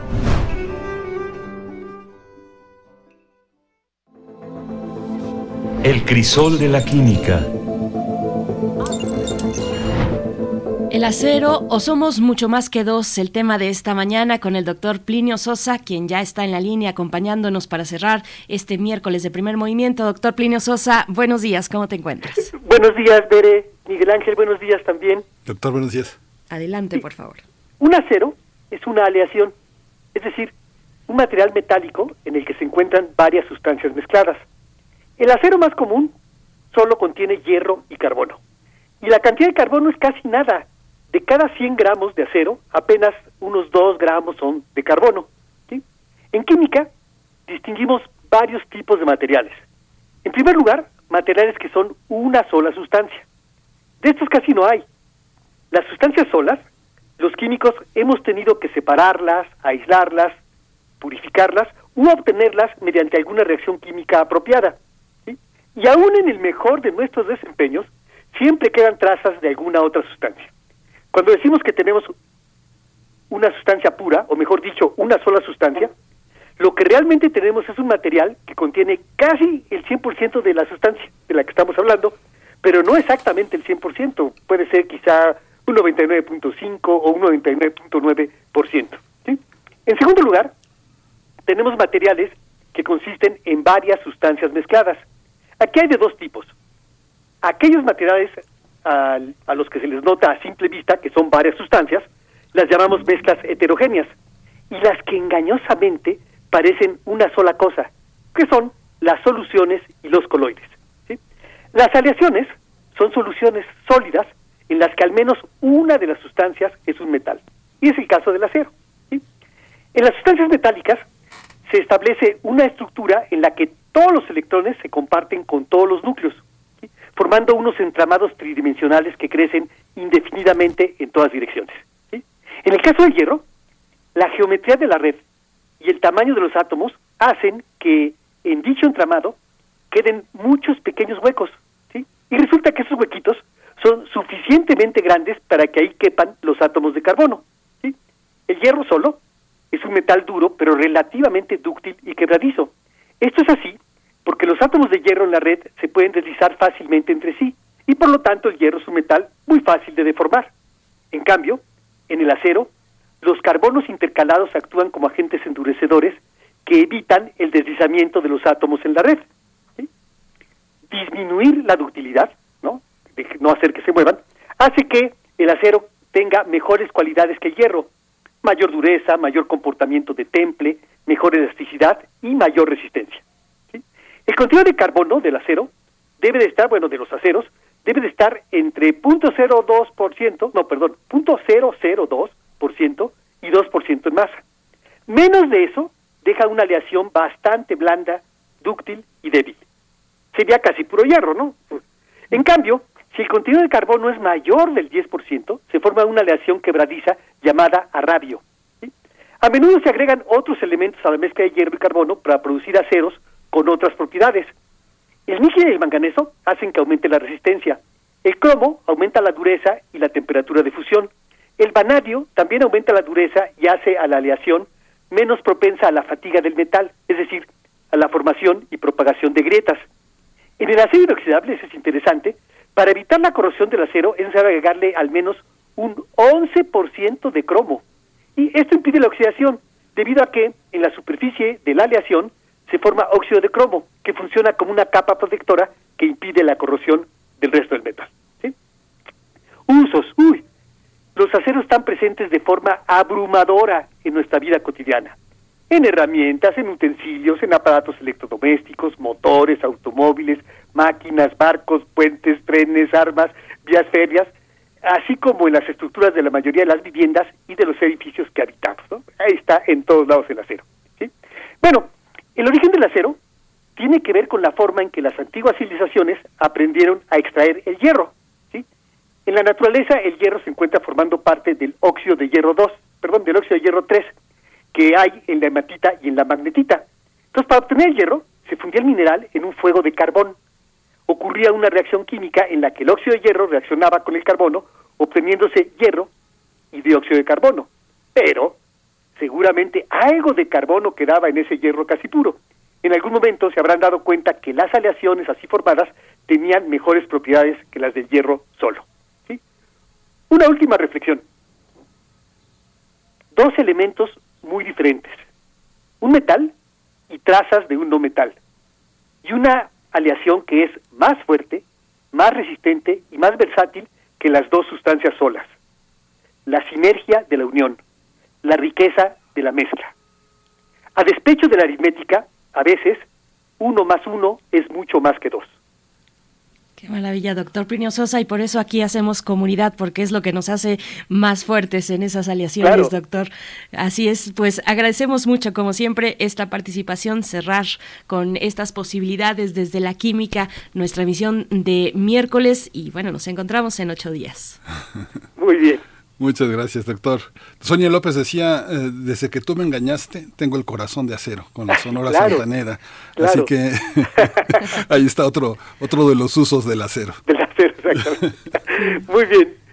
Hasta Muchas pronto, gracias. doctor Hasta Así es. Pues nosotros ya nos estamos despidiendo, 9 con 59 minutos, ya se nos fue el programa, pero el día de mañana jueves también con los mundos posibles volvemos a estas frecuencias. Quédense aquí en Radio UNAM. Gracias a todo el equipo, gracias Miguel Ángel. Gracias, estamos escuchando de Guadalupe cada que es abril.